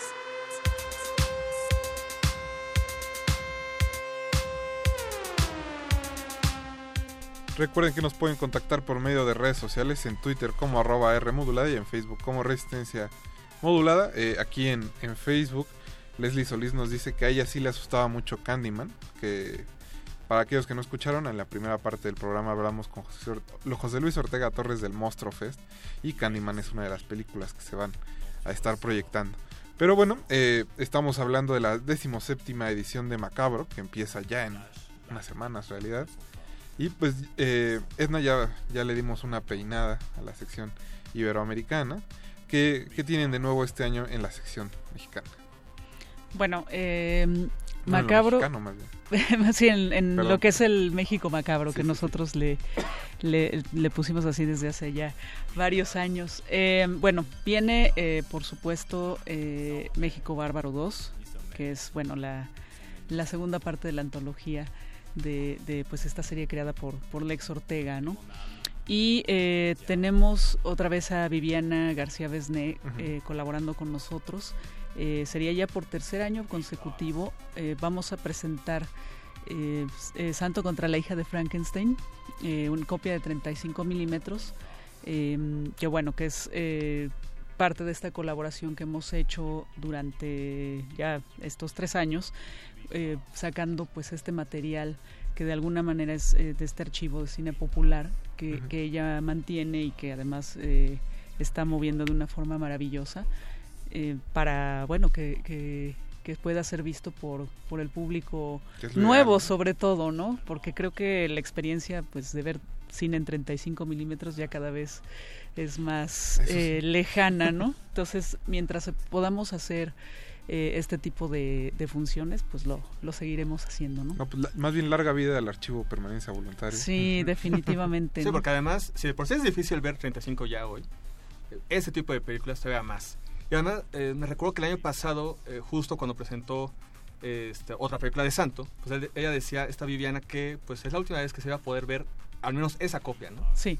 Que es como casi casi la despedida a ese tipo de copias y me supongo que ocurrirá lo mismo con, con esta que vamos a ver es- este año, ¿no? Parece que sí, parece Eh, que sí. que porque más allá me- de la sí. digitalización o más allá de un rescate, al menos esta copia pues va a ser como el, el- pues, la despedida. Sí, ella lo que le llama funerales. Funerales, exacto. sí, sí, sí, de repente dice, ¿quieres, vamos a hacer otro funeral? Y yo, no, no hagas eso, ¿no? bueno es que Viviana siempre ha sido, Al contrario. este, Vamos a muy entusiasta. Sí, sí. Pero bueno, sí, el, el hecho es de que esa es el, eh, el último día, ¿no? Del, del. Ya sería, eh, sí, en- es una función que es en el último día en la Cineteca Nacional, el 2 de septiembre sería esta, esta función, ¿no? Y bueno, también tenemos eh, en competencia oficial dentro de la selección iberoamericana Mis demonios nunca juraron soledad, ¿no? Que también es, es una película mexicana que pues con nosotros inicia también su recorrido en, en festivales de cine de género. Entonces eh, vamos a tener esto que para mí es como un western surreal y sobrenatural, eh, que bueno, me parece que estuvo en Los Cabos y recientemente en el Festival de Guanajuato, ¿no? Entonces les deseamos también mucha suerte por acá, ¿no? A ver, sí, que a más ver son esas va. películas que tienen como el perfil que pueden estar como en los cabos, pero Ujú. también pueden estar en festivales de género. En festivales de como género. Ustedes, ¿no? Exactamente. No, y que siempre es necesario que haya como justo una mayor comunicación entre festivales, eh, sobre todo pensando en el hecho de que de repente la oferta de cine de género se suele como limitar ¿no? a un solo festival. ¿no? no queremos ver cine de género solamente en Macabro, sino que queremos verlo pues en todos los festivales, que haya presencia.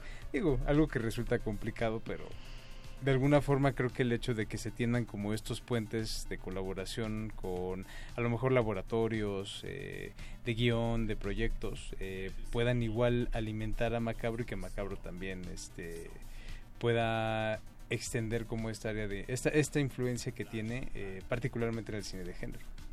Sí, bueno, eh, de hecho, eh, este año eh, justamente estamos planteando el regreso del Macabro Lab, ¿no? que, que, bueno, lo vamos a... a- el- fue- vivió ya una reestructuración después de dos ediciones, que además, bueno, considero que fueron dos ediciones exitosas, ya que varios de los eh, proyectos que se trabajaron ahí, eh, de guion, sobre todo, eh, están en proceso de realización eh, cortometrajes que ya se, se han este, grabado y que bueno que ya incluso están dando vueltas en, en, los festivales de cine de género ¿no? en este en esta ocasión vamos a tener uno que se llama 24 y que estuvo trabajándose en el en el Macabro Lab del 2015 entonces creo que eh, el, para nosotros era muy importante que regresara el Macabro Lab y ahora bueno viene en una ahora sí que sería la versión 2.0 del Macabro Lab eh, pero más dedicada a la coproducción. La convocatoria que se abrirá en octubre va a ser para coproducción de eh, cortometraje y eh, va a ser para desarrollo de proyecto de largometraje. Ya no va a estar tan enfocado al guion, sino ya más bien nos vamos a ir un, paso más adelante, que es el, apoyar ya la, la producción, perdón, ¿no? La producción de, cine de terror en México.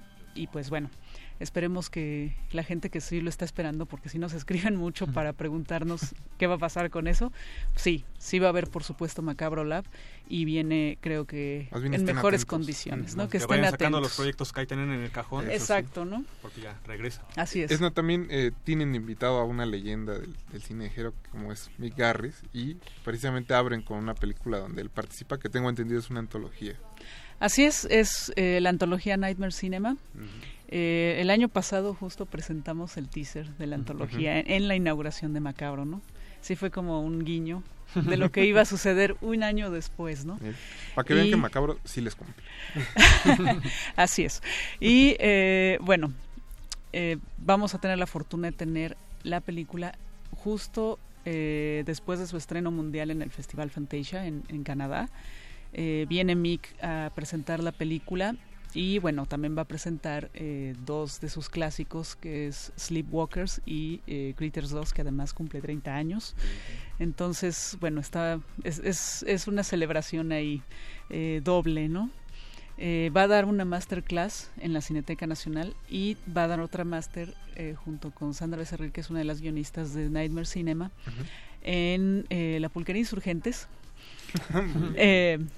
Que es, va a ser una, a va a ser una charla. Para entrar en- Exacto. en ambiente. Va a ser una charla informal justo sobre la creación de la antología, ¿no? Y bueno, pues los otros directores de la antología pues son también grandes maestros del terror, ¿no? Como es Joe Dante o. Alejandro Brugués, ¿no? O, o Kitamura. Eh, también está David Slade, ¿no? Son cinco directores pues bastante reconocidos en, el muy- medio, ¿no? muy atractivos. Exacto, ¿no? Y protagonizada por Mickey Rourke. Ah, mira. Entonces, bueno. De tus consentidos, Jorge. De mis consentidos. Sí que es muy buena manera de, de iniciar el festival. Sí, sí, creo que no podemos iniciarlo de mejor manera, ¿no? Eh, y bueno, an- antes, en- antes de, ahora sí que se nos volvió a ir otra vez el tiempo de volada, pero pues ya que hablamos de la inauguración, ¿con qué, con qué van a cerrar este año el festival? La película de cierre se llama Floodfest y creo que va a ser la delicia de la gente que es muy, muy aficionada al género porque eh, es un guiño justamente a todos los subgéneros, sobre todo ochenteros, del, del cine de terror. Eh, la película trata de varios eh, fans del cine de terror que se van a un a una especie de festival en el que son grabados por eh, el organizador eh, que les presenta pues ciertas eh, circunstancias vivenciales y bueno de repente todo se echa a perder. Se sale de y salen y Se salen exactamente. Y estos chicos pues como saben mucho de cine de terror así es como van a sobrevivir Híjole, suena como una función de macabro. Ajá. Aguas ese día. Aguas Bueno, ese día, muchachos. Estará, estará el director, Owen Egerton, para presentarla, ¿no? Y bueno, pues sí tendremos alrededor de 25 eh, invitados internacionales que van a estar presentando películas, van a estar charlando con la gente y bueno, eh, aquí visitando México y al macabro. ¿Cómo decir? Eh, Edna, pues ¿dónde puede nuestro radio escuchas checar la programación, sus redes? En eh, macabro.mx, a partir de mañana estará arriba toda la programación eh, del festival en, en- en nuestra página de internet. Y eh, ya están horarios, eh, son alrededor de 18 sedes, entonces sí hay, y bueno, además con programaciones distintas, entonces creo que sí vale la pena que empiecen a hacer Su horario, su, calendario, su sí, sí, calendario para que puedan eh, participar en varios de los eventos de Macabro, ¿no? Redes sociales, Macabro Fitch en Twitter, eh, Instagram y Facebook. Perfecto, pues Edna Tenorio, muchas gracias por venir esta noche. Mucha suerte en el festival. Muchas Y, pues, gracias. nos estamos, nos estamos viendo allá. Muchas gracias. Bueno, aquí hay dos, dos este, miembros del Ah, sí, jurado. es cierto. Ahora, Sí, tengo que decirlo, tengo que decirlo. No queremos decirlo, En pero- diferente... No en queremos que la gente pensara que, que esta entrevista está, este, Estaba mañada. está ¿no? mañada.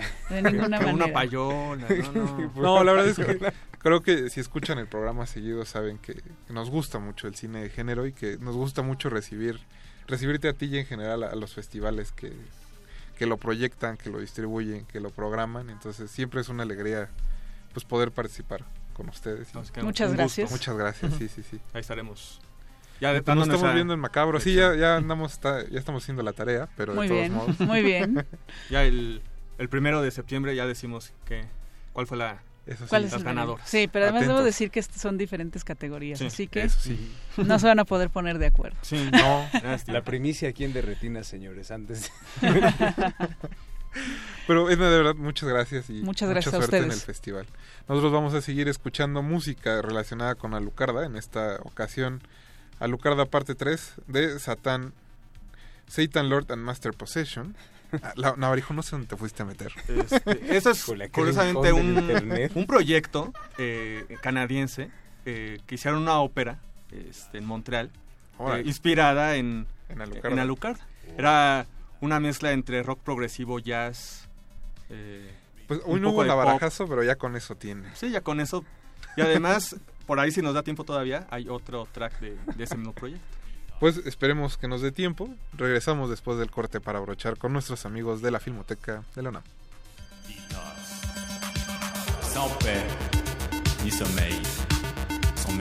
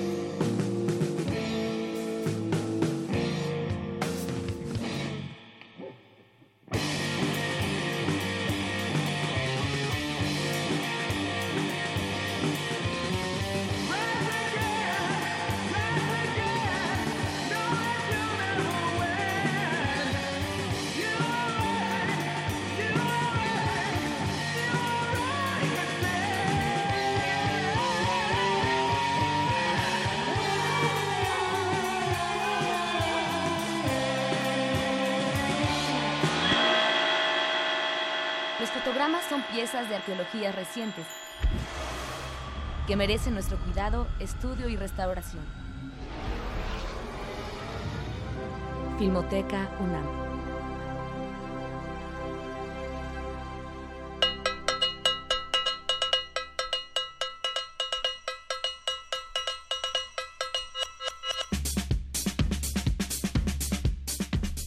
Regresamos al último bloque de Derretinas. Muchas gracias a aquellos que nos están escuchando del otro lado de las bocinas. Le mandamos un afectuoso saludo a Gina Cobos, que como todos los martes está escuchando este programa. Está escuchando de retinas. De De retinas. retinas, así de corrido. Y eh, Así que la fan número uno. pues vamos a cerrar eh, el programa, muchachos, platicando con nuestros amigos de la Filmoteca de la UNAM, que nos tienen un par de sorpresas para festejar el Día del Cine Mexicano. Y para eso tenemos a su director en la línea, Hugo Villa. Buenas noches. Hola, buenas noches, ¿cómo están? Bien, bien. Bien, bien, Hugo, aquí pues eh, contentos de poder platicar contigo y sobre todo pues emocionados porque creo que la Filmoteca tiene preparadas varias cosas muy especiales para celebrar el Día del Cine Mexicano. Eh, sí, por supuesto. Eh, digo, primero quiero mandarle un abrazo muy fuerte a Rafa Viña, eh, muy cariñoso, eh, universitario de corazón y pues creo que en este momento me toca mandarle un fuerte abrazo. Eh, respecto al eh, la- el Día del Cine Mexicano, efectivamente tenemos ahí preparada una como parte de unir a la Filmoteca esta celebración. Vamos a hacerle un homenaje a Emilio Inge Fernández, que es actor y director, eh, eh, pues eso, esencial en la época de oro del cine mexicano eh, para eh, promover un poco la distribución eh, cinematográfica nacional, la Segovia instauró este el 15 de agosto como el Día eh, Nacional del Cine Mexicano eh, y pues eso, nosotros vamos a poner películas del Indio Fernández, aprovechando además que este 6 de agosto recién se cumplieron 32 años de su fallecimiento, por lo que vamos a poner ahí eh, algo de lo que colaboró con eh, Mauricio Madaleno y con Gabriel Figueroa y por supuesto con los dos las dos grandes figuras de Dolores del Río y eh, María Félix. El 15 de agosto en la sala José Revueltas del Centro, Universita- eh, del Centro Cultural Universitario, al que pueden llegar ya sea por el Pumabús dentro de CEU o pueden llegar también por el eh, Metrobús en el Centro Cultural Universitario, el Metrobús línea 1 de Insurgentes. Vamos a poner Víctimas del Pecado, que protagoniza Ninón Sevilla, una película de 1950, el, el, eh, por ahí quizá el mejor indio eh, urbano, que luego también eh, jugó un par de veces también ahí con Salón México, que esa la tenemos reservada para otra sorpresilla por ahí. Y pondremos también Maclovia de 1948, eh, protagonizada por esa una dupla mítica, eh, María Félix y Pedro Armendáriz, y con la fotografía estupenda de don Gabriel Figueroa. Eh, y, en- y pondremos también La Perla eh, con Pedro Armendáriz y María Elena Márquez eh, y eh, cerraremos con Justo Salón México con Marga López y Miguel Inclán. Y en el Chopo vamos a exhibir Pueblerina de 1949, eh, estelarizada por Columba Domínguez y Roberto Cañedo. Eh, Columba que recién hace unos eh, pocos años, poquito antes de que falleciera, eh, rodó un eh, cortometraje un poco de despedida, quizá. Con eh, Roberto Fiesco. dirigido- con Roberto Fiesco, dirigido por Giovanna Zacarías. Se llamó Paloma, si, mal no, me, si no me equivoco. Eh, pasaremos también Soy Puro Mexicano, de 1942. Eh, Pedro Armendáriz, Janet Alcoriza y David Silva en el reparto principal. David, que es eh, eh, uno de esos eh, actores eh, eh, gigantescos también del cine nacional. Quizá un poco no se le ha reconocido porque estaba en, un, en, medio de una galaxia brillantísima, pero es un, fue un gran actor. Y Una cita de amor del 58 con Silvia Pinal, Carlos López Moctezuma y Jaime Fernández. En este caso, las entradas serán gratuitas solamente en el cinematógrafo del Chopo, en tanto que en la José Revueltas tendremos nuestros costos tradicionales eh, eh, de 40 pesos entrada general y 20 pesos para comunidad UNAM, estudiantes y profesores de escuelas públicas y privadas y el INAPAM. Súper importante, como además estamos empezando cursos de eh, eh, del semestre y del año en la Universidad Nacional, pues eso, que los estudiantes tramiten rápidamente los de primer ingreso, tramiten rápidamente ya sus credenciales en sus facultades y en sus escuelas para que puedan entrar con descuento del 50% a los cines del Centro Cultural Universitario. Pues Hugo, muchas gracias por la invitación a, a- a revisar la obra de Emilio Fernández y pues, sobre todo a, fe- a festejar el Día del Cine Mexicano. Claro que sí. Un saludo. Gracias, hasta luego. Hasta luego, gracias.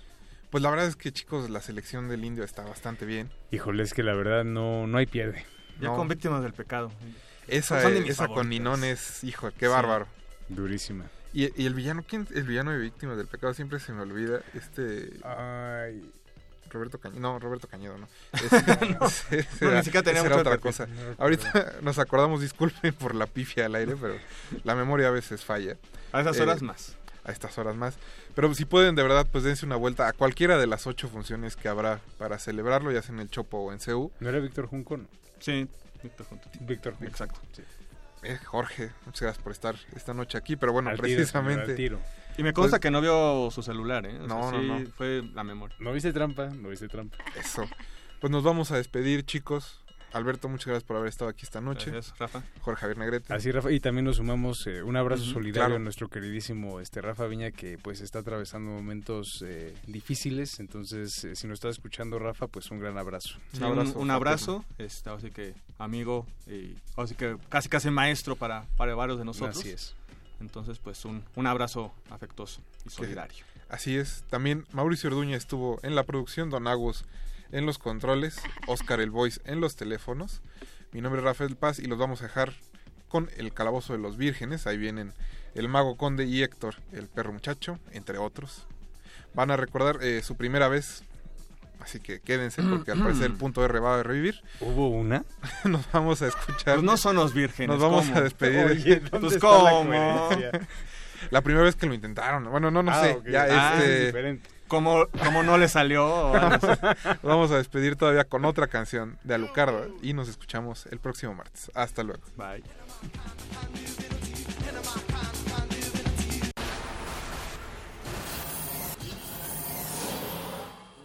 Ningún locutor fue dañado durante la filmación y reproducción de este programa. Cualquier parecido con la realidad es un atentado a la ficción. Consulta cartelera para próximas funciones.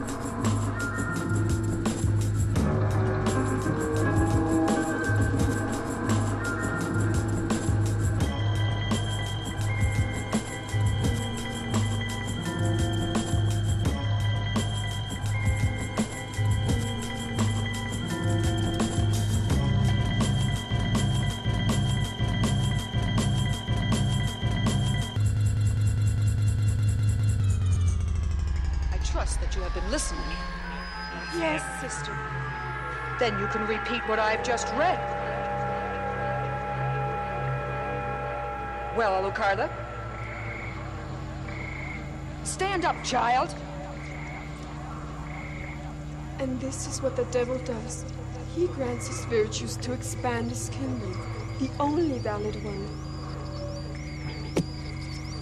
God, with his lack of knowledge, does not understand this truth and opposes it with false thoughts and prayers. God, silence!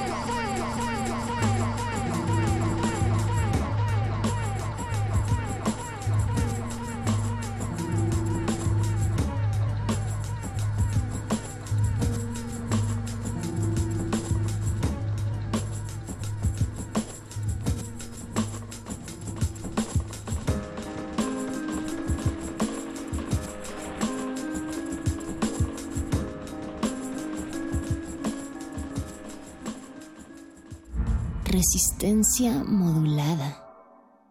La UNAM me llena de orgullo porque soy uno de los 400.000 universitarios que le damos vida todos los días. La UNAM es pasado, presente y futuro. Por sus aulas pasaron los tres premios Nobel que México ha dado al mundo. Un espacio de libertades donde no importan razas, creencias religiosas, género, preferencia sexual, ideología política o situación económica. La UNAM es grandeza. Soy orgullosamente UNAM. UNAM, la Universidad de la Nación. La obra de una de las artistas más versátiles y transgresoras de la escena cultural de México de las primeras décadas del siglo XX es revalorada en la exposición Nahui Olin, La Mirada Infinita. La muestra se integra con 250 obras nacionales entre pinturas, impresos, dibujos, caricaturas y fotografías de su autoría, y de creadores allegados a la artista como Gerardo Murillo, el Dr. Atl, Jean Charlotte, Edward Weston, entre otros. Nahui Olin, La Mirada Infinita se puede visitar en el Museo Nacional de Arte. ¡Acción! Personas egoístas, violentas, que anteponen sus intereses a los derechos de otras personas. En la ficción les dicen villanos. Y en la realidad, para celebrar su séptima edición, Little México Film Festival 2018 convoca a todos los estudiantes o realizadores audiovisuales independientes a participar en su certamen de cortometraje. Certamen de cortometraje. Tema Corrupción. Participa con el género que mejor se acomode a tu estilo. Ficción, documental, animación, experimental y fusión. ¡Silencio, va a correr! Tienes hasta el 30 de septiembre. Consulta las bases en www.limefilmfest.com. ¡Córrela! Realidades en pantalla que superan a la ficción cotidiana. Little Mexico Film Festival. ¡Cortiquera! Resistencia modulada.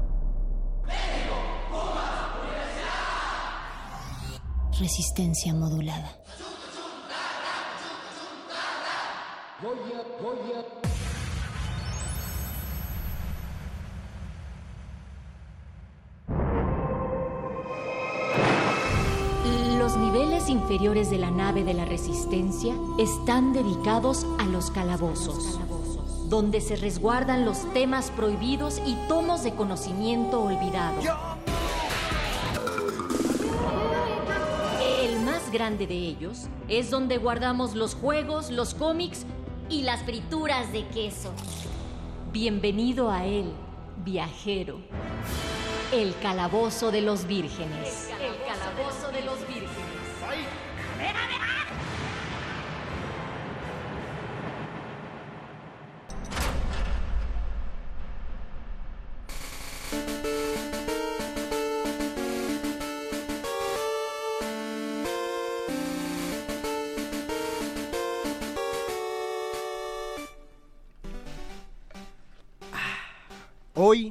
Día para la nostalgia, mis queridos vírgenes suicidas allá afuera en el espectro radiofónico. Hoy van a bajar los escalones al sótano de nuestros padres para compartirnos esa maravillosa experiencia que los desvirgó de cierta manera esa primera vez. Pero por supuesto no estamos hablando de la primera vez sexual, porque esto es radio pública y no vamos a hablar de esa clase de cosas perversas que atentan contra las leyes de Diosito. No, vamos a hablar de la primera vez que ustedes se enteraron de esa saga que ahora los enloquece la primera vez que compraron el cómic, que ahora siguen de aquí en adelante, la primera vez que vieron una película, así como ven a Rafa Paz, en algún momento fue, fue un niño de 7 años que se sentaba con los pies arriba del sillón, un frasco de mermelada y unos chetos para dipear en ella. Y le hacían bullying. Y veía, y, ve- y veía las primeras de Winnie Pooh y a partir de ahí dijo, dijo, ¿qué, qué le pasa? Hay un- y Chocomil con plátano nos dice y dijo a partir de ahí, este, este Winnie Pooh tiene errores argumentales, se lo tengo que decir al mundo. y entonces se volvió un crítico de cine. Así todos nosotros en algún momento nos volvimos frikis de algún inicio. Los saluda el ñoño Master, el mago conde, aquí desde la cabina de Radio UNAM en Resistencia Modulada y les presento a nuestros rolocutores de esta noche, el siempre bien ponderado sanador sonoro Paquito de Pablo. Ñoño Master, buenas noches. Nuestro explorador gráfico Gabo Pérez. ¿Qué tal? Buenas noches a todos. El berserker metalero perro muchacho. Hola, hoy sí vine. Muy bien. Qué bueno que lo aclaras. Un Y el- presente. Y el pangolín de la fuerza Víctor Adrián García.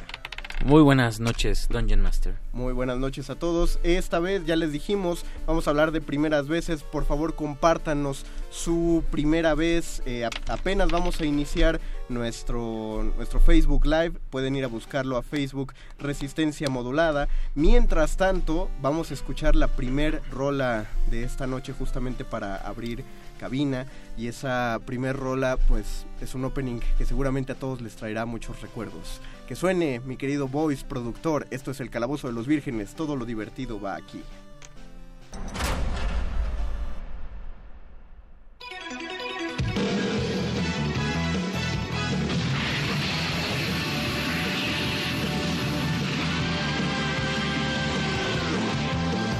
El cielo resplandece a mi alrededor,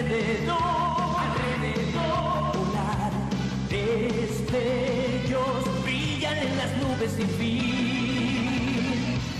libertad puedes cruzar hoy el cielo azul, el cielo azul, que da furia un golpe de ti. Como si un volcán hiciera una erupción, derrite un gran glaciar, podrás ver de cerca gran dragón. Shala, Shala, no importa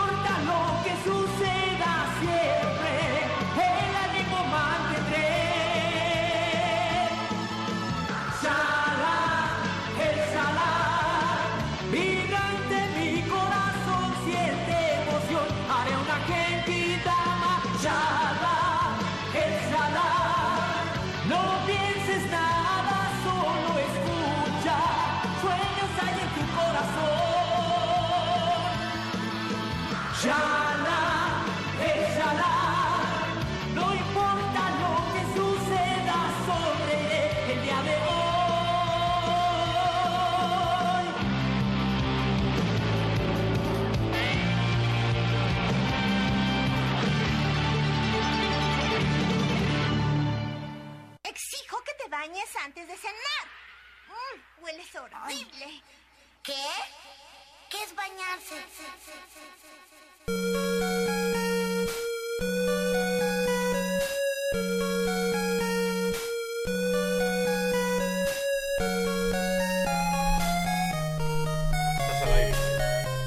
Tú también estás al aire. Que,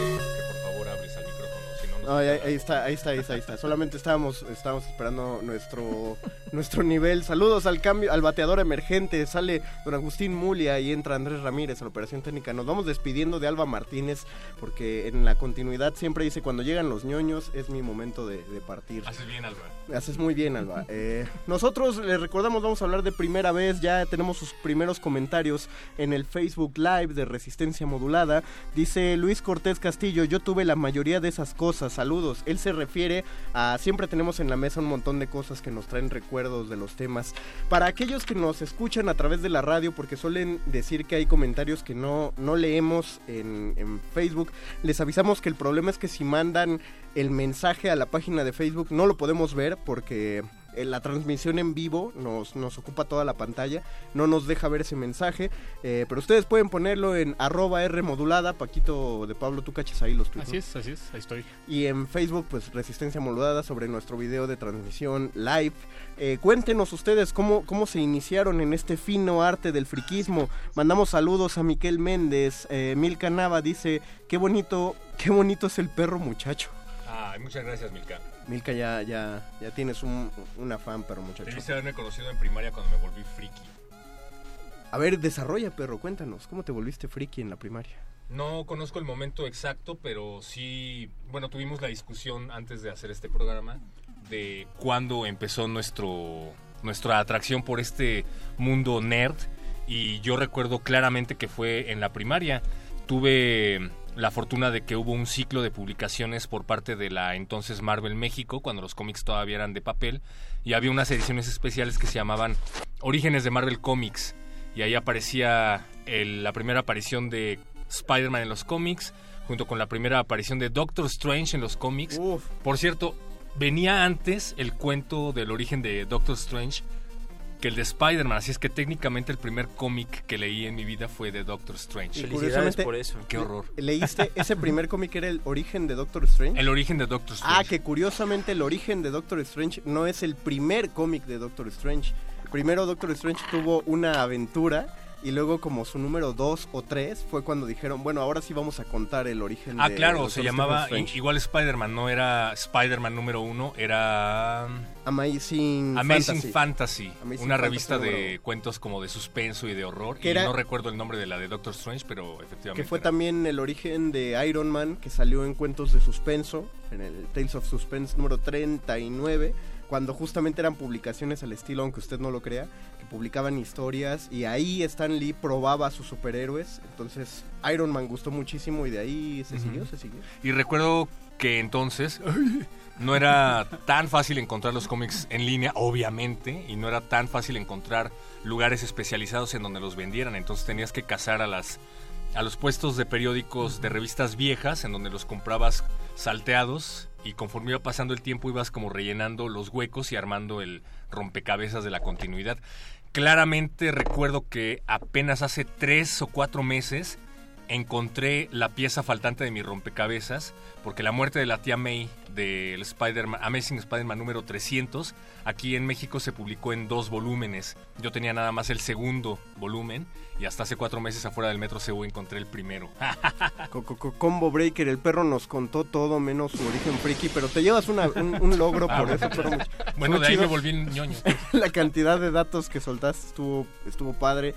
Eh, déjenme ver más comentarios que ya tenemos aquí un chorro. Nimal Miquelo dice, sintonízale Martín Villegas. Ah, cierto, eh, este tema fue propuesto por Adrián, por Victorito, porque él quiere darle la bienvenida a los de nuevo ingreso a la UNAM. Entonces, Exacto, esta semana empezamos clases y qué mejor que hablar de empezar, justamente.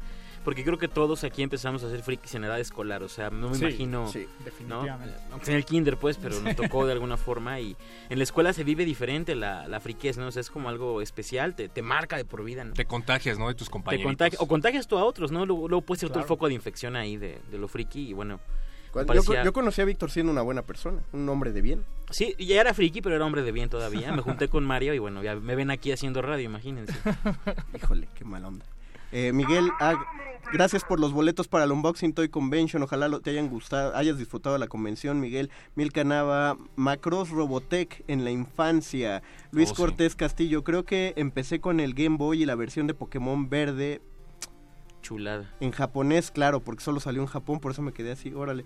Eh, tuve que aprender la secuencia de los botones para jugar, Exacto. porque de por sí había un punto que te trababas. Yo aprendí inglés con Pokémon, por, por eso los RPG ayudan al inglés. El Señor Gabo, trae cosas buenas también. Exacto. El Bofes aprendió inglés gracias a Star Wars, ¿no? Nos contaba. Sí, exactamente, yo aprendí inglés con Star Wars. de, tu cara de que revelan tu apodo en... No, lo, lo curioso es que yo lle- lle- llevo semanas diciendo no hay problema y me dice Mario, no, no se dirá, no se dirá y viene perro muchacho Ah, a, bueno, yo no sabía a regar el tepache. Es que yo casi no vengo a la escuela. Bueno, hashtag eh, todos somos bofes. Sí, un, un logro para el perro muchacho Otro por haber logro. revelado el... Y uno para Víctor por, Claro. por aceptar su Sí, y, bofismo. y yo, yo aprendí inglés viendo Star Wars. Mi, mi hermano Troll me tapaba los subtítulos de las películas subtituladas en VHS. En aquel entonces no había chance de sí. cambiarla.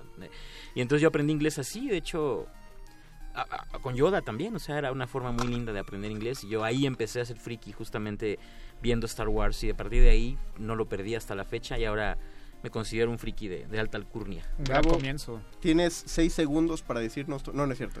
Eh, Es no, la suerte. eso sí, exacto. No, pues eh, para mí yo creo que de las primeras cosas que me jaló, en efecto, fueron los cómics y en particular Spawn fue como de las primeras cosas que... Qué darky, o sea. Que, Sí, ¿eh? pues Qué es que había un, un puesto de revista cerca de mi escuela y me acuerdo que el, el del puesto de revistas me decía, ah, mira, ¿quieres leer un cómic chido? ¿Y por qué te decía eso? O sea, en lugar de ofrecerte malicia, drogas, ¿no? te ofrecía un cómic. Sí, qué bueno. ¿Dónde ¿no? vivías? Oye, además un cómic bien violento, Oye, ¿no? niño, ¿quieres, ¿quieres leer un cómic? Eh, eh, oye, o sea, niño, ¿por, por qué empiezas así? Dice Boyce que él, le gu- él leía Gasparín y la pequeña Lulú. Víctor y yo leíamos Mafalda. Pues no sé, así me tocó. ¿Y qué cómic era de Spawn? No me acuerdo, fíjate. O sea, como así tal cual el primero que... ¿Pero qué época? Ya no era Grecapulo. No, ¿sí? no, no, para nada. Era como todavía bastante... Como Cuando más usaba armas, cuando no tenía un symbiote. Sí, bueno, armas que existen. O sea, ahora tiene unas armas que ¿quién puede cargar esa arma, no? Spawn. Spawn, Pues, exacto. obviamente. Pero, Pero- ah, ah, perdón que te No, interrumpa, pero sí tengo una pregunta que, que me resulta interesante. Tú que eres justamente diseñador gráfico. Tiene que ver, ¿no? Sí, El- justo de hecho a eso iba. Ah, Eh, algo que me llamó mucho la atención, sobre todo de los cómics, era, y bueno, y en este caso de Spawn, eh, esas ilustraciones. Y a mí siempre me ha gustado como dibujar, digo, he mejorado mucho desde ese entonces. Espero. Eh, sí, ¿no? Pero No, sí. me acuerdo que copiaba mucho lo que veía en los cómics. Hasta que un amigo un día le enseñó un Jedi que yo había inventado así dibujado. Y le dije, mira, cálate esto, está súper chido. Y me dijo, ¿sabes cuál es tu problema? Él también dibuja, ¿no? Me dijo, tú dibujas puras cosas que ya existen. Como, Mientras que yo ya estoy dibujando cosas que yo me invento. Y desde ahí, ya, no he vuelto a copiar así nada. Sí, es, es- es interesante eso, ¿no? Porque eh, ese tipo de cosas, yo, yo no sé si yo estudié letras por ser friki, no, no, no, no estoy seguro que haya relación con eso, pero sin duda empecé a leer como, como un acto de también de, de frikis, o sea, creo que Sí, era... pues sí. Y es interesante que eso también cambia, ¿no? Lo- los destinos de las personas. Mira, ahorita que lo dijo Gabo, antes de que ya pasemos con, con Paquito, o sea, eso de, de- Eso es un germen de creatividad, ¿no? Yo, yo copio o, o- o dibujo lo que ya Sí. existe y ahora tengo que dibujar lo que no existe, por lo tanto lo invento. Claro, Y- así, así aprendemos a hablar, imitando. y ¿no? así, y así empezamos a escribir, ¿no? Me gustan las historias, pero no puedo empezar escribiendo. Hay gente que empieza escribiendo fanfictions de Harry Potter. Hay gente que dice, voy a hacer una historia basada en Pokémon y de pronto no, voy a hacer una historia que no esté basada en, en un universo que ya Bueno, existe. 50 sombras de Grey empezó siendo un fanfiction, es decir... Bueno, hay, hay ejemplos menos afortunados que otros. Paquito, sálvanos del comentario. de- Pues no, yo me quedé pensando en, en, en esta idea que, que ya mencionabas tú, Víctor, sobre cómo se vive más in- se vive intensamente el, el friquismo, esos primeros pasos hacia el mundo friki, llamémosle, en la, en la escuela, compartiendo con, con tus amigos. Y, y me hace pensar sobre, bueno, mencionaste hace rato que el, eh, el que el friquismo de alguna manera determina tu destino, o sea, o te lleva a lugares, pero también me, me pregunto yo si está determinado por la por tu- tu- tus redes sociales La- no, no la- las, las reales. las, las reales Sí. o sea si yo no hubiera yo tengo un par de amigos que, que veían mucho anime por ejemplo y me queda claro que mi clavado a- hacia el mundo del anime no hubiera sido tan eh, pues, aventado si, si no hubiera sido por ellos y de- bueno no sé de la misma forma que, que, que me, me enseñaron Pero- cómics Me, me, me, Sí. me interesa Sí, sí, sí. el comentario, pero también pienso que qué tanto hubieras decidido relacionarte con ellos si no hubieras tenido en ti las ganas de que te gustara el, el Sí, anime, no, por claro, ejemplo. claro. Es una es un uroboro muy raro. Ajá. ¿Dónde, ¿Dónde empieza el, el asunto? Ya me, me- me gustaba antes de conocerlo o me gustó por ya que alguien me lo enseñó. Creo que te empiezas a sentir atraído por eh, ¿Ti? biológicamente una especie de tribu, no sé por así decirlo. Yo, por ejemplo, lo encontré como un refugio porque Claro. todos estaban obsesionados con es. el fútbol. Sí, sí, claro. Yo Exacto. nunca he sido Ah, nada bueno en los sí, deportes, nunca he entendido nada de fútbol. Tampoco reniego del mundial, me, me interesa y todo, pero hasta cierto punto no he ido a un estadio. Y entonces me empecé a juntar con los ñoños que compartían las estampas de Panini de Dragon Ball, llevaban los mangas, llevaban cómics, compartían películas y me fui nutriendo poco a poco. Entonces, supongo que sangre llama a la que, sangre. que también esa... Ñoño, exacto, ¿no? ñoño llama a ñoño. Exacto. No, yo creo que mucha gente allá afuera eh, le costó mucho trabajo, ¿no? Poder, pues como disfrutar mucho de esto ante sus amigos o ante la presión social de la escuela que rechazaba al principio, no necesariamente los cómics nada más, así, pero... Todo. Pero pues lo friki fue... Sí. le, costó. En, en algún momento cuando hablábamos Ujú. aquí del kit de supervivencia del ñoño y hablábamos un poco No, de qué era y, ser te- y friki. también, y también lo hablamos con Jorge Tobalín del Unboxing Toy Exacto, Convention. y ese tipo de cosas que creo que definitivamente, bueno, aún incluso hoy en día en la sociedad estos estas aficiones, ¿no? No son compartidas porque generalmente no, no suelen ser tan masivas. Ahora está cambiando eso un poco, pero al principio no era así.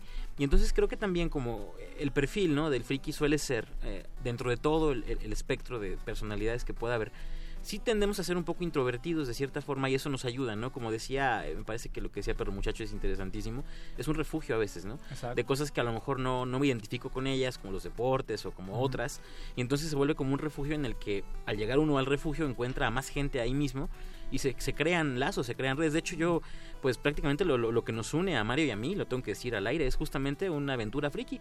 Y vean ahora, eh, bastantes años Miren después. nada más. Eh, Sí. lo que- mira, bueno, una de- a lo que se refiere Víctor creo es que eh, cuando solidificamos no, que cuando solidificamos esta amistad estábamos jugando rol y fue un juego de rol que como siempre les he dicho duran mucho, pues se alargó por ocho años. Entonces, Pero, pero eso es cierto. Yo tengo una amiga que le acaba de entrar al anime hace poco tiempo.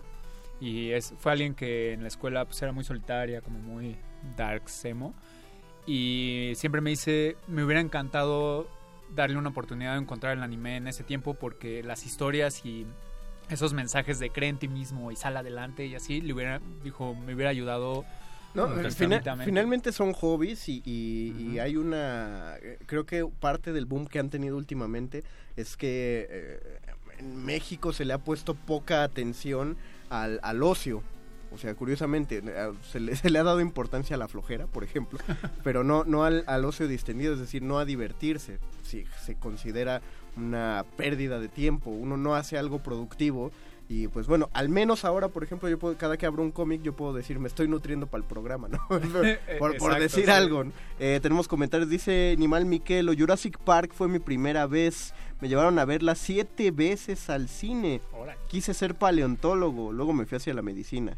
Pero mira, o sea, ahora, con vivos, pero con vivos. ¿no? Es que es un fenómeno muy interesante. Antes era, antes te hacían bullying. Antes no era algo precisamente bien visto. Era como, ay, ahí están los ñoños, ¿no? O ahí están Sí, los que, no le hablan a nadie. Es un poco lo que explota, por ejemplo, que creo que por eso es tan nostálgica para muchos de nosotros, la serie Stranger Things. Mm. Justo juega un poco con eso, ¿no? A ellos, a esos marginales que todo el mundo ve raro porque se disfrazan en Halloween, papas, ¿no? De pronto les pasa lo, lo, lo más canijo, ¿no? Y eso creo que también es muy el arquetipo de los noventas, por ejemplo, del niño friki, ¿no? El niño que juega videojuegos, que, que además se asocia, ¿no? Con lo nerd, con lo inteligente y tienen su club de matemáticas donde además juegan rol, es decir, es algo muy arquetípico de... ¿Tú, tú crees que ya cambió, perro? Pues ha explotado, ciertamente, porque esos ñoños crecimos y ahora tenemos el poder adquisitivo, algunos, yo no, de poder consumir todo lo que no podíamos eh, darnos el gusto en, en primaria, secundaria o hasta preparatoria. Y bueno, pues al parecer había más ñoños de lo que nosotros, de los que nosotros creíamos. Se ha mediatizado muchísimo. Además es más fácil, ¿no? Con los nuevos dispositivos y las nuevas plataformas de comunicación ya pues la presión es tan grande que creo que es muy difícil retraerte de ir a ver una película como Los Vengadores, ¿no? También, bueno, algo que yo he pensado, sobre todo leyendo cómics es, y videojuegos, a través de los años se, se han fijado más en este aspecto como multidisciplinario de armar algo, o sea, los que escriben la historia, los que arman el videojuego, los que diseñan a los personajes, como que cada vez hay más importancia y salen más a la luz las personas que están involucradas detrás de eso, o sea, no solo es un cómic, sino ya te fijas en los ilustradores, en los escritores, en las eh, distribuidoras, o sea, como que es Ya, y ya le ponen mucha atención Exacto. a eso. Gaby Chametla, mi acercamiento al friquismo fue cuando tenía como 10. No sé por qué en mi casa siempre había revistas de Club Nintendo o revistas relacionadas con anime. Atesoro tanto un tomo de Spawn que nunca superé que mi mamá lo tiró porque era diabólico. Miquel Méndez, mi friquismo viene de la obsesión por juntar los juguetes de Sonrix de la película Batman. Cristian Campuzano, mi primer consola fue el NES en 1992. A mi papá le costó 250 pesos en las chácharas. Después de eso, mi ordenador 486 y Windows 3.1. Y fue como me inicié en el friquismo. Y Miguel Ag, los Lego del mundo del oeste me encantaban y jugaba con ellos a construir los escenarios. Y pum, me dio por estudiar arquitectura. ¡Wow! Y Maravilloso. nos dice Pablo Extinto un comentario que va ligado a nuestra siguiente rola, creo. Eh, dice, esa, much- esa muchachada del calabozo, la muchachada, me hacen sentir todo un viejo hablando de cosas que definen el friquismo, pues yo recuerdo haber visto El Imperio contraataca en el cine. La película de Star La Wars. película de Star Wars, o al menos eso quiero pensar, arroba remodulada. Eso, la serie de Batman por el 4 y las caris de la época. Y hablando de la serie de Batman, esa es nuestra siguiente rola. Vamos a escuchar el tema, temazo, una versión ligeramente extendida de ese temazo de una de las mejores caricaturas, o la mejor caricatura de superhéroes que ha Sí, salido. yo creo que lo Batman Animated así. Series, ¿no? La La de serie Warner Brothers, animada de claro. Batman. Venga, échale boys, estamos en el calabozo de los vírgenes, todo lo divertido va acá. El calabozo de los vírgenes.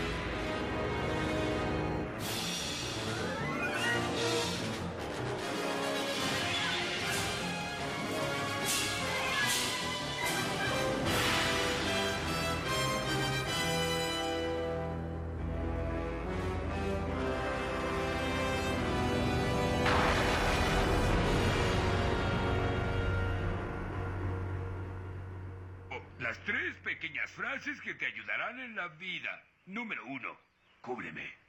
Número dos, oh, buena idea, jefe. Número tres, así era cuando llegué. Oye, esa sí me gustó. Te lo dije, ahora te enseñaré a afeitarte. El calabozo de los vírgenes.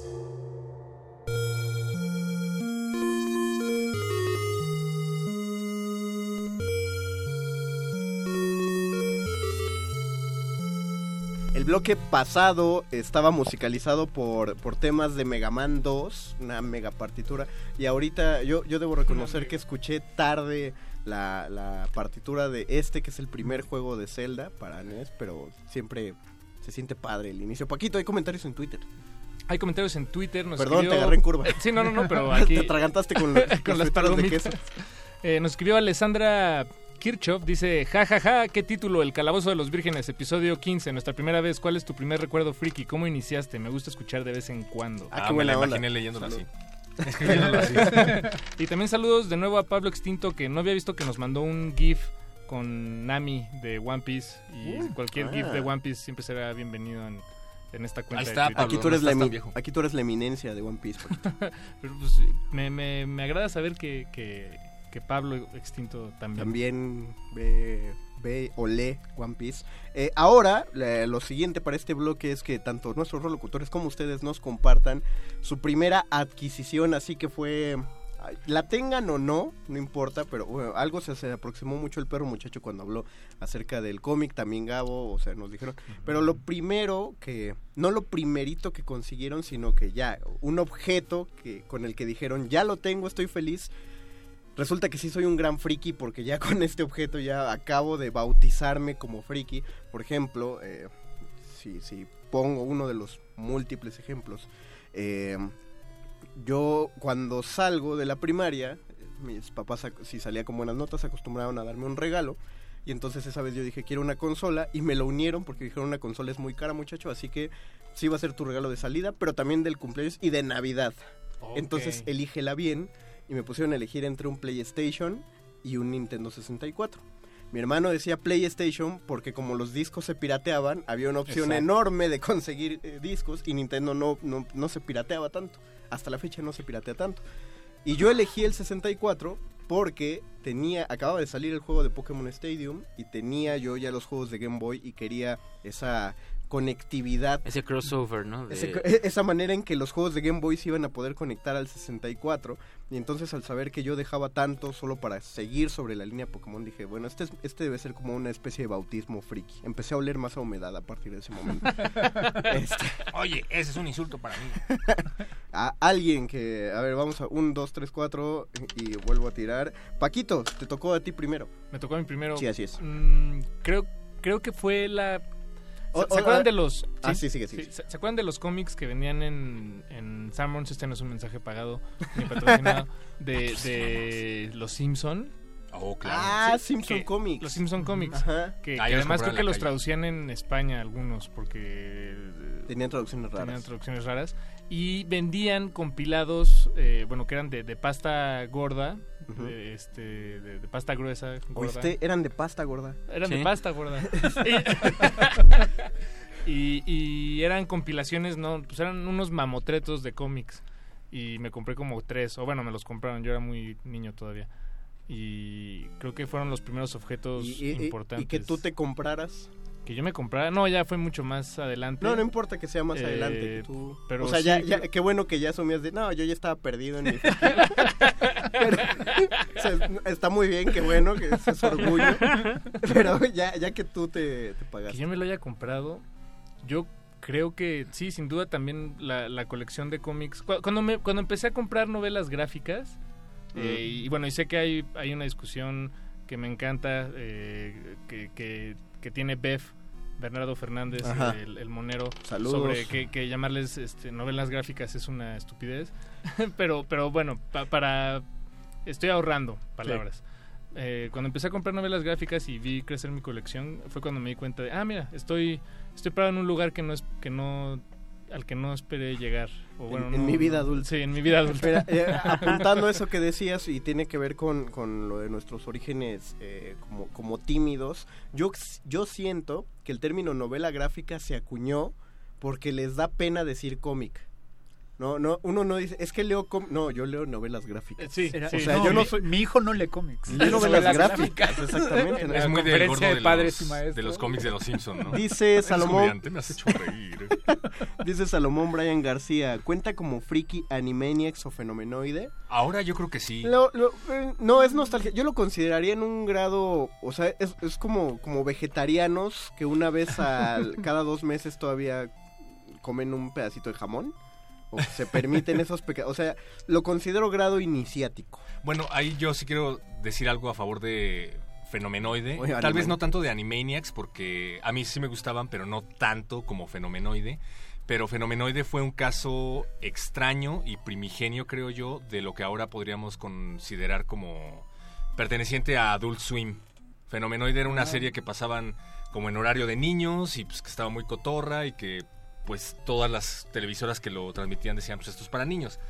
Pero ahora que estamos más grandes y que reconsumimos esos productos, entiendes un montón de referencias que en ese momento no aparecían. Hay un montón de referencias a la cultura popular, hay un montón de crítica social, hay un montón de veces en las que Fenomenoide ningunea a Margaret Thatcher o a Bill Clinton. O sale Steven Spielberg. Yo, pero yo cuando lo O veía no Steven sabía Spielberg, que claro. era Steven Spielberg. Bueno, Entonces, ni sabía quién era Steven Spielberg. Sí, bueno, yo creo que sí es muy friki ver Fenomenoide en ese sentido porque podría estar ahorita en la barra de Adult Swim sin ningún problema junto a Rick and Morty, junto a Jeff and Some Aliens.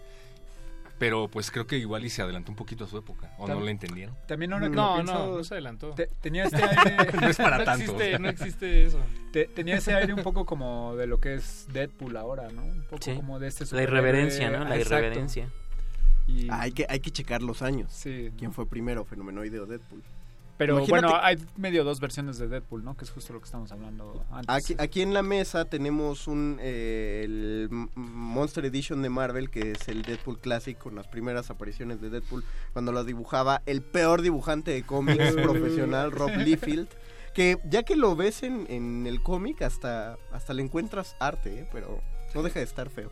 Eh, dice Tonatiu Luis Bonilla, hola, mi mundo friki empezó cuando descubrí Star Wars en un maratón de todas las películas hasta las 6. Ah, claro, en canal en canal 5 pasaban las 4, Los- 5 y 6. Los tres originales, pues, Sí. por así decir. Y dice Sergio P. Lozano, uff, yo también elegí el 64 como mi primer consola con Donkey Kong y recuerdo mucho el Ridge Racer 64 con el que empezó mi fanatismo por los juegos de carreras. Salomón Brian García dice mi primera consola y mi declaración como friki fue un Family y traumarme con Duck Hunt y Circus. Órale. Circus, Circus, claro. era un juegazo. Oye, es interesante ver cómo los leales del Nintendo desde entonces lo siguen siendo, ¿no? Sí, ah, sí, yo también me, me casé con el Nintendo justamente por, por ser fiel a él desde, desde el NES, que no teníamos en- en mis hermanos y yo, lo tenía una prima que vivía en la casa de enfrente y eran horas de reunirnos todos los primos a jugar un juego de las Olimpiadas. Y me- era gran tecnología la del NES en ese momento porque eran era tapete. Alguien, alguien se Ah, jugó claro, con el tapete claro, del sí, sí, NES sí. y justamente tenías que correr en ese tapete. O sea, era el pump it up de... O sea, que Winnie que nada. ¿no? Se- según yo, Nintendo tuvo un momento con el Virtual Boy y ese tipo de cosas que se adelantaron demasiado y dijeron, Sí. no, a ver. O sea, ese fue el problema. No nos está saliendo así. Avanzaban mucho en un montón de cosas, lo decíamos en el de en el programa de Pokémon, que con el cable Link fue un, un mega avance tecnológico más que de videojuegos. También les avisamos que hay otra transmisión en vivo, si buscan en Instagram La Friquería Ah, o con razón me estabas apuntando. Nonos and Dragons. Sí, te estoy apuntando para que te vean en esa transmisión. Cuando le estás Mira. haciendo competencia a Radio UNAM y a Facebook. Hay, com- hay comentarios en Twitter. Hay uno buenísimo de José MCC. Hola, Eh, José. dice, mi friquismo se consumió cuando compré un libro para aprender a hablar alto élfico. Ah, Dios No. Eso es nivel hardcore. ¿eh? Eso ya está, eso está... Sí, sí. Porque, Justo- porque además, ¿con quién hablas? No, además yo... yo, yo- ¿Cómo lo practican? Con Yo- otros ñoños. con el espejo. Sí, yo, yo hace rato me quedé pensando en toda la gente que sabe o mastica el japonés por el manga o el anime. Sí, no. O sea, y eso, eso para mí, o sea, desde mi formación profesional es bellísimo porque es una puerta a otra lengua, ¿no? Es una puerta a otra cultura, a otro idioma, a otro todo. Más allá del inglés. Exacto, ¿no? Bueno, más allá del inglés y, bueno, de muchas más lenguas, ¿no? Que se me ocurrían antes que el japonés. Y, y sin embargo, la gente aprende, o sea, yo, yo conozco gente que aprende japonés en escuela para poder leer los originales de su manga favorito. Eso me parece... Claro, ya luego se desengañan y se enteran que para leer kanjis hay que pasar muchos Sí, años, no. pero mira, mientras tanto que aprendan, ¿no? Creo que eso también es bien importante. Uno aprende cosas para poder consumir. Es algo interesantísimo. tú le- Bueno, esto- ¿tú le has masticado algo? las películas pirata. ¿Tú le has masticado algo al japonés, Paco? No, no he tomado clases, pero O sea, veo- cuando veo tres. cuando veo eh, caricaturas japonesas, ya hay, hay términos que, que comprendo. Y, Como, eh, co- co- como decíamos, eh, para decir, por ejemplo, que alguien está asustado eh, o que algo es eh, de, de miedo. La cara, La cara de Gabo de, a mí no me embarres en esto. Ah, Ajá. sí. Nani. Por ejemplo, Nani es cuando todos están sor- sorprendidos, ¿no? ¿Nani? Nani. ¿Nani? Ah, pero eso lo repiten muchísimo. Oye, mira que Sí, pero por eso te lo aprendes. Qué cagado, no me había dado cuenta. Yo traje este juego de NES que traía el Super Mario Bros. También recordé que traía el Dog Hunt. Pero el tercer juego que trae es justamente el Track Meet, Mm, que, es el de, el de Olimpiadas que les decía. Daniel Zarco dice en Facebook Resistencia Modulada. Buena noche. Pues lo primero que compré con mi dinerito, o sea, con lo que me daban para gastar, fue un Carmatrón y los transformables. Al Boys le encanta el Carmatrón, aparentemente. Miquel Méndez. No, no, nadie más lo topa, Boys, perdón. Con mi- Ya descubrimos cuán- cuántos años tienen los dos. Dice, dice Miquel Méndez, con mi primer sobre de cartas Magic de quinta edición me Bien. reconocí como friki. Ah, sí, también. Bien ahí. Mi primer sobre de Yugi. Este, el, el siguiente en opinar son dos... eh, Víctor, Víctor, lo primero que compraste, así que dijiste mi, bauti mi autobautismo friki. Ok, pero primero, o sea, que no compré yo, pues, pero que, adquirí, que asumí como mío porque me valió madre, eh, fue eh, la trilogía de Star Wars en VHS cuando la relanzaron en el 94, me parece, 95, una negra. Fue como cuando yo dije sí, claro, porque añoraba yo ver el regreso del Jedi que no había podido ver porque. No, existía. Esa, ese relanzamiento fue la época en que las papas, ahorita, espacio no publicado, este, en que las papas sacaron una, ¿se acuerdan que eran unos tazos como hexagonales? Ah, claro, sí. Y que traían una tira afuera de la bolsa. Donde ponías el tazo, ¿no? Para leer información o algo Ajá. así. No, no, no, no era información. Salía estrella, capa o espada, sable láser. Claro. Y Sí. era tu manera de jugar piedra, papel o tijera. Claro. Sacabas los Ah, tazos de la nada sí. y ya jugabas eh, espada, capa o estrella y pum, lo metías a la tirita. ¿Fue esa Sí, época? eh, sí, y de hecho, eh, ya después, ya ¿Cómo con, mis, con, con mis, con mis, con mis recursos, digamos, de juntar justamente lo que me daban y así, compré mi primer vehículo también de Star Wars, que fue el Land Speeder llamado también Rapimóvil en la versión viejita de las que llegaste hoy traducciones. a Exactamente. Y este, más que la lluvia me lo estropeó un poco. Y fue el primer vehículo que yo tuve que yo compré, digamos, con mi con mis recursos, ¿no? Porque una nave me la trajeron los Reyes y así, pero fue, fue cuando dije, no manches, sí me gusta mucho Star Wars. O sea, esto ya no es normal. Sacrifiqué mis domingos de no sé cuántos meses para poder comprarlo. Dije, esto ya no tiene vuelta atrás y no la tuvo. Me alegra que no la haya tenido. Sí, no. Pero muchacho, tú eres el siguiente, según el poderoso dado. Pues ah, yo compraba cómics ya en tiendas especializadas, cuando todavía era Comic Castle y tenía el Superman enorme en la y una y una cabeza de dragón saliendo de la pared. Y Era- eran carísimos, carísimos, pero fíjate que ahí todavía no me asumía como friki y tampoco iba tan seguido. ¿Ya habías dejado de fumar para ese entonces? Era un niño. sí, ya había Entonces dejado no. de- Entonces creo no. que empezaba a fumar. Pero creo que mi bautismo friki fue cuando se llevó a cabo el relanzamiento de Saint Seiya, cuando todo el mundo hablaba de la saga de Hades como ese esa leyenda que solo aparecía en papel, pero pues yo solo estaba acostumbrado a ver el anime hasta que se relanzó la saga de Hades, los 13 primeros capítulos del Ah, santuario bueno. dirigidos por el genial Shigeyashu Yamauchi, fíjate ahora sé los nombres de los Muy directores. bien, pero ya, Te digo, cada vez le das más importancia. Y no me aguanté las ganas y dije, quiero saber qué sigue después de la saga del santuario y empecé a comprar el manga. Y cuando entré a la tienda del manga y puse el pie adentro y vi a la gente que compraba mangas, dije, ok. Soy uno de ellos. debo, debo recono- Aquí hay un comentario que le vamos a dar un logro, solo a este comentario les va a latir. Dice Ruth Salazar, tiene poco que se inició. Mi hijo me lleva por ese mundo poquito a poco. Ah, Ah, qué, muy bien. Muy bien, es, ingresar por amor. Sí, sí. Qué mejor manera de ingresar. Gabo, eres el último. Tienes ahora tres segundos. Ah, no es cierto. sí. Pues así tal cual creo como de esos objetos que en verdad me llamaron la atención para moverme hacia adelante. Fueron muchos los tazos, porque Ah. me gastaba mi dinero en papitas y en papitas que luego ni me quería comer, ¿sabes? O sea, para poder tener más tazos y cuando ese momento en el que ya tenía un así un, Un coleccionador que llenabas, Ajá. ¿no? ¿Te acuerdas de los Exacto, sí, coleccionadores? que era como el equivalente a traer seis Pokémon, que eran mucho Ah, más, pero era como tu escuadrón Pokémon. Así, ese me acuerdo perfecto de estarlo viendo así como... Lo he "Aquí conseguido". estoy, eh, este es mi equipo, así. Ah, qué chido.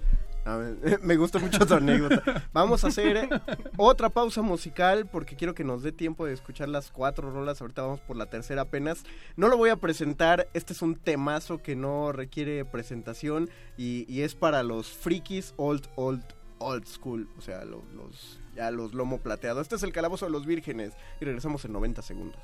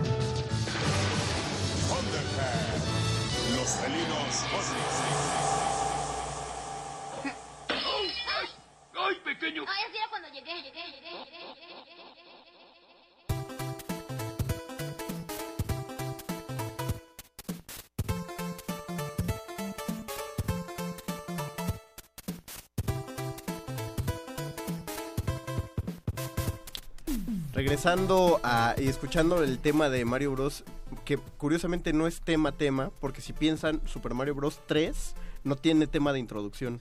Cuando baja la cortina, cuando prendes el juego y baja la cortina, no hay música.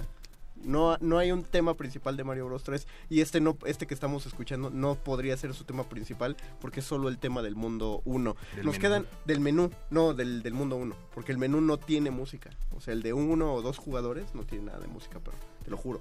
No, no te creo, se lo Te estoy lo juro, escarbando en mi memoria. Te lo juro y perjuro. Ya, no, ya nos puso al tanto el voice de que es Carmatrón, que es un cómic mexicano. Nos mandó unas imágenes, por eso se emocionó tanto. Ese, ese fue su bautismo friki, nos cuenta. Nos Pero ha contado muchas veces de, de que él leía los cómics en el puesto de cómics de su abuelo. Y la primera publicación es del 86, nos está diciendo también. Aquí hay otro, otro rolocutor que ya va a entrar el voice, ya lo conocerán. No Justamente. quiere, yo le- Ya, no, es que no puede. Necesitamos una manera de. Alguien debe manejar esa consola, pero... Lo arreglaremos, Cierto. lo arreglaremos. Nos quedan 10 minutitos para que suene el último tema que, que todo mundo va a cantar seguramente. Y eh, se parece mucho a lo que hicimos el primer programa. El primer programa era qué, qué cosas son imperdibles para alguien que no se ha iniciado en el friquismo. Aquí más bien sería de ustedes, amigos, depende. Hagan de cuenta que viene alguien de nuevo ingreso, pero de nuevo ingreso al friquismo. Y de ustedes depende que les guste algo eh, algo friki, pero que le- no, no nada más que le van a dar un deck de Magic y ya, juégalo, sino cómo le harían una iniciación adecuada y amable a, a- a esta que fuera su... ¿Cómo serían gentiles en la primera vez de esta persona? ¿Es como un ejem- gangbang, acaso? No, no, no. Por ejemplo, eh, no, no, cada quien. Por ejemplo, yo, yo, yo trato, cada vez que le enseño a alguien a jugar rol, yo trato de ser lo más, lo más amable y explicativo y ameno posible. Si ¿no? fuera de la broma, de, de eso doy fe porque yo nunca me imaginé que iba a jugar rol hasta que este Ya. hombre, sí. Salió de la oscuridad con unos dados en la mano. Oigan, ya, ya luego, luego les contaremos esa aventura en realidad. Esa aventura es mucho más divertida de lo que parece. ¿quieres, quieres jugar? Eh, entonces vamos a ver quién, quién primero se eh, perro, muchacho. Yo, Dijo el ok. dado. Pues... Sé breve, por favor, para que nos dé tiempo. Sí, señor. Creo firmemente que cada quien debería descubrirse a sí mismo como friki. Puede ser que te recomienden un cómic, pero en realidad tú en el fondo eres fan del manga o del anime. Eso depende de ti. Pero yo recomendaría Neon Genesis Evangel- Evangelion. Un anime que no pierde vigencia y como dicen que el principito lo tienes que leer por lo menos tres veces en tu vida para entender cosas diferentes, eso te va a pasar con Evangelion. Yo lo vi, lo reví en un momento de mi vida en el que casi, casi entendí a Shinji y me empaticé con él. Así es que no importa cuándo lo veas, lo vas a disfrutar y vas a entender algo diferente. Y te vas a volver un fricazo. Muy bien, pero muy bien. Me, me- me gustó el comentario. El siguiente, Víctor. Yo, sin duda alguna, y a propósito, porque está aquí en esta mesa, para los que nos escuchan no lo saben, pero aquí está, le Ah. regalaría sin duda alguna Harry Potter y la Piedra Filosofal, la edición salamandra amarilla. Uy, Sería mi primer de- regalo de para pasta blanda, de porque- pasta blanda, no como los que venden ahora, que no, no, no, no, los originales de pasta amarilla salamandra. Se lo regalaría eh, justamente diciéndole, citando a Albus Dumbledore, úsala bien, ¿no? Eso le diría, úsalo bien. Este aplaudo, te aplaudo, Víctor. Me emocionó mucho. Es que esas, esas ediciones de Salamandra, Ajá. además, les, les tengo mucho cariño y sí.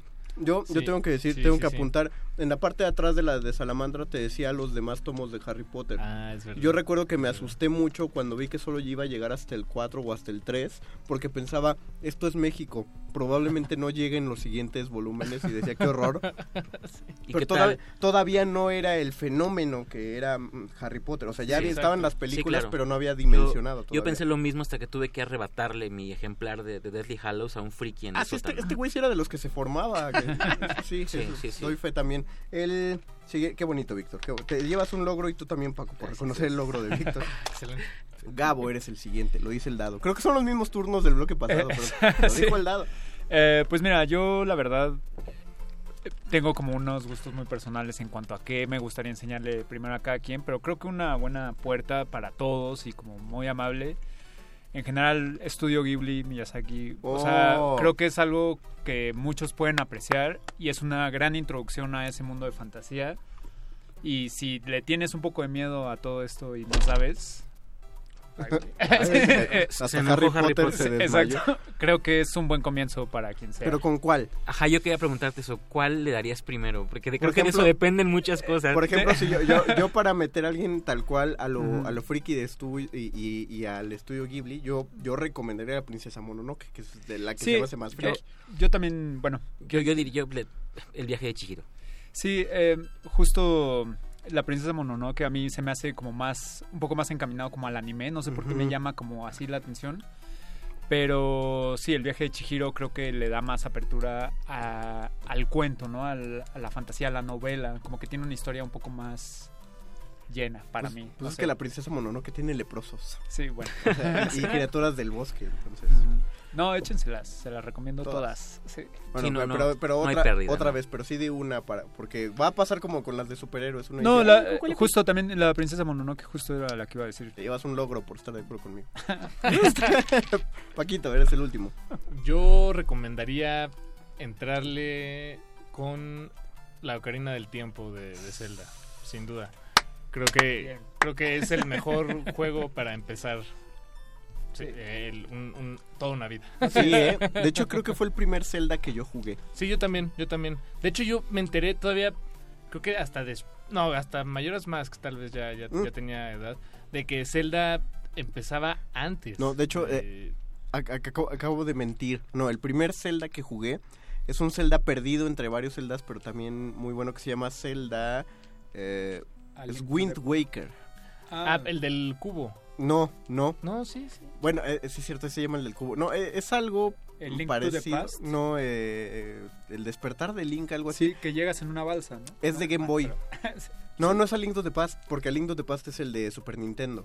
Sí, ya Ah, sé no. cuál dices tú. Llegas en una balsa. El del huevo. Exactamente, Sí. que tienes que reunir siete instrumentos musicales, o cinco, no me acuerdo, Sí. que despiertan a- al ave que está en ese huevo. Sí, pero ¿cómo se llama? Eh, híjole, se me fue. Pero de hecho, creo que Ocarina of Time es el sueño que Link tiene. Mientras Como es va- un sueño, todo eso para... Sí. Despertó sin piernas. Bien, para los que hayan topado esa referencia. María Salas nos manda saludos y Miguel Ag eh, manda un corazoncito para Evangelion. Ah, bien. Por estar de Uh. acuerdo con el perro, hay un logro para el perro, hay un logro para Paco por mencionar eh, Zelda Ocarina of Time. Y me Wow, voy a dar mi bautizo comprándome los DVDs. qué- qué bueno, todavía nos acabamos bien, todavía nos quedan tres minutos. Tu recomendación, ñoño master. Ah, ¿con qué, ¿con qué iniciar? Yo sí, yo, yo sí bautizaría un, un friki friki, lo dije un poco, pero voy a desarrollar con los juegos de rol. Creo que los hemos mencionado varias veces, pero no hemos profundizado tanto a, a quienes no los conozcan allá afuera, porque eh, Víctor y yo consideramos que los juegos de rol son el, el juego. Son, Definitivamente. eh, es, o sea, primero decíamos, el- son los mejores juegos de mesa, pero no son los mejores juegos en general. Eh, como depende mucho de la, de la otra persona, de con quién te va llevando el juego, te puedes llevar una mala experiencia de inicio o, o puede ser eh, fascinante, porque en esos juegos hay, una, hay personas reunidas ante una mesa y una persona va llevando ese juego. Y esto es así rápido, justo la anécdota de cómo yo descubrí los juegos de rol.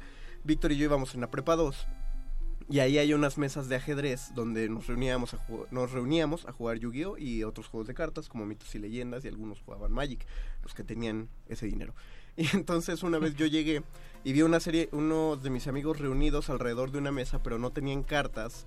Había solo un tablero que eran puros cuadros, distinto a cualquier otro tablero de juego de mesa donde había un orden en esos cuadros. No, aquí era solo una cuadrícula y piedritas de colores y cada uno de ellos tenía una piedra de color y vi que estaba sentado un amigo que ojalá esté viendo esto que se llama Rodrigo y le mando un saludote. Rodomaster, ¿cómo no? El Rodomaster que estaba en su silla y tenía un bastón de así un, un bastón con runas grabadas y piedras incrustadas en, en- en esa rama de árbol barnizada que tenía en su mano. Y frente a él tenía una hoja enorme desplegada de pergamino. O sea, era como una hoja quemada con café, pero, pero se veía como un pergamino. Y una serie de notas hechas a lápiz, que se lo hacía ver más viejo. Y él leía de ese pergamino una historia que estaba contando. Y contaba que en un bosque, eh, mis amigos iban caminando en ese bosque. Y cuando veían hacia arriba, veían un montón de cadáveres de druidas colgados de los árboles. Y entonces hizo la pregunta que define el rol. Les preguntó, ¿qué hacen? Y vi que mis amigos, uno empezó a decir, yo tenso mi arco. Otro dijo, yo me acerco más a fulano porque es más fuerte. Ese fulano más fuerte dijo, saco el hacha y en ese momento me preparo para enfurecerme. Entonces yo dije, ¿dónde están viendo todas esas decisiones que están tomando? ¿Por qué nadie voltea a ver ninguna, nada? O sea, ¿Qué reglas determinan eso? Y luego me di cuenta que estaban narrando sus acciones con las acciones que este Rodomaster, el tipo del bastón, les guiaba. Me quedé ahí viendo ese juego por dos horas más porque me parecía fascinante el hecho de que un juego, si bien sí tenía reglas, quedaba completamente abierto a las decisiones que tú tomaras en el juego. Y eso es un juego de rol.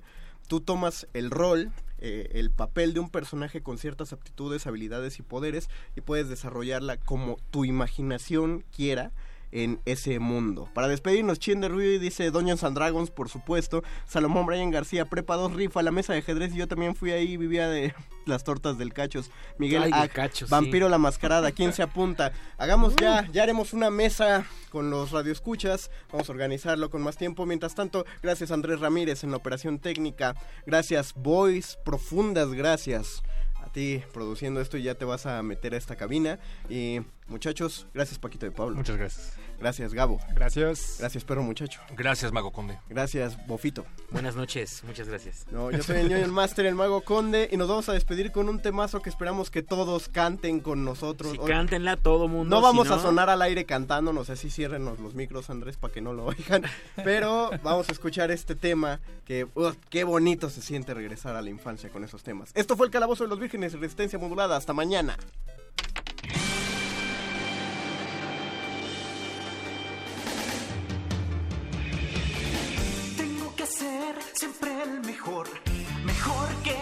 Más. Atraparlos mi prueba es, entrenarlos mi ideal. Yo viajaré de aquí allá, buscando hasta el fin. Oh Pokémon, yo entenderé tu poder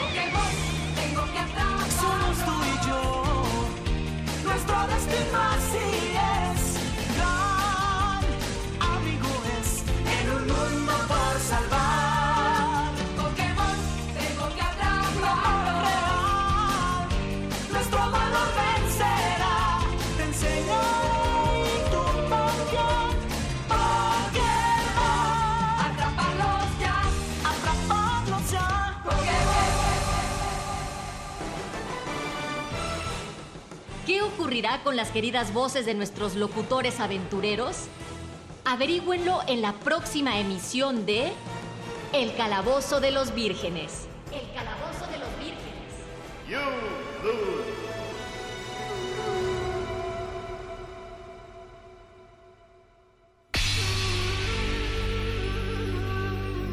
Por siglos nos hemos hecho escuchar. Nacimos como parte de esa inmensa mayoría. Hablar, Escuchar. debatir, proponer, cuestionar. Está en nuestra naturaleza. Seamos instrumentos de conciencia de nuestro pueblo. Usamos el sonido porque atraviesa obstáculos. Muros, fronteras. Nosotros somos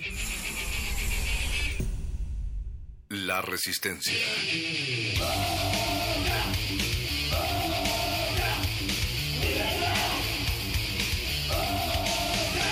Resistencia modulada.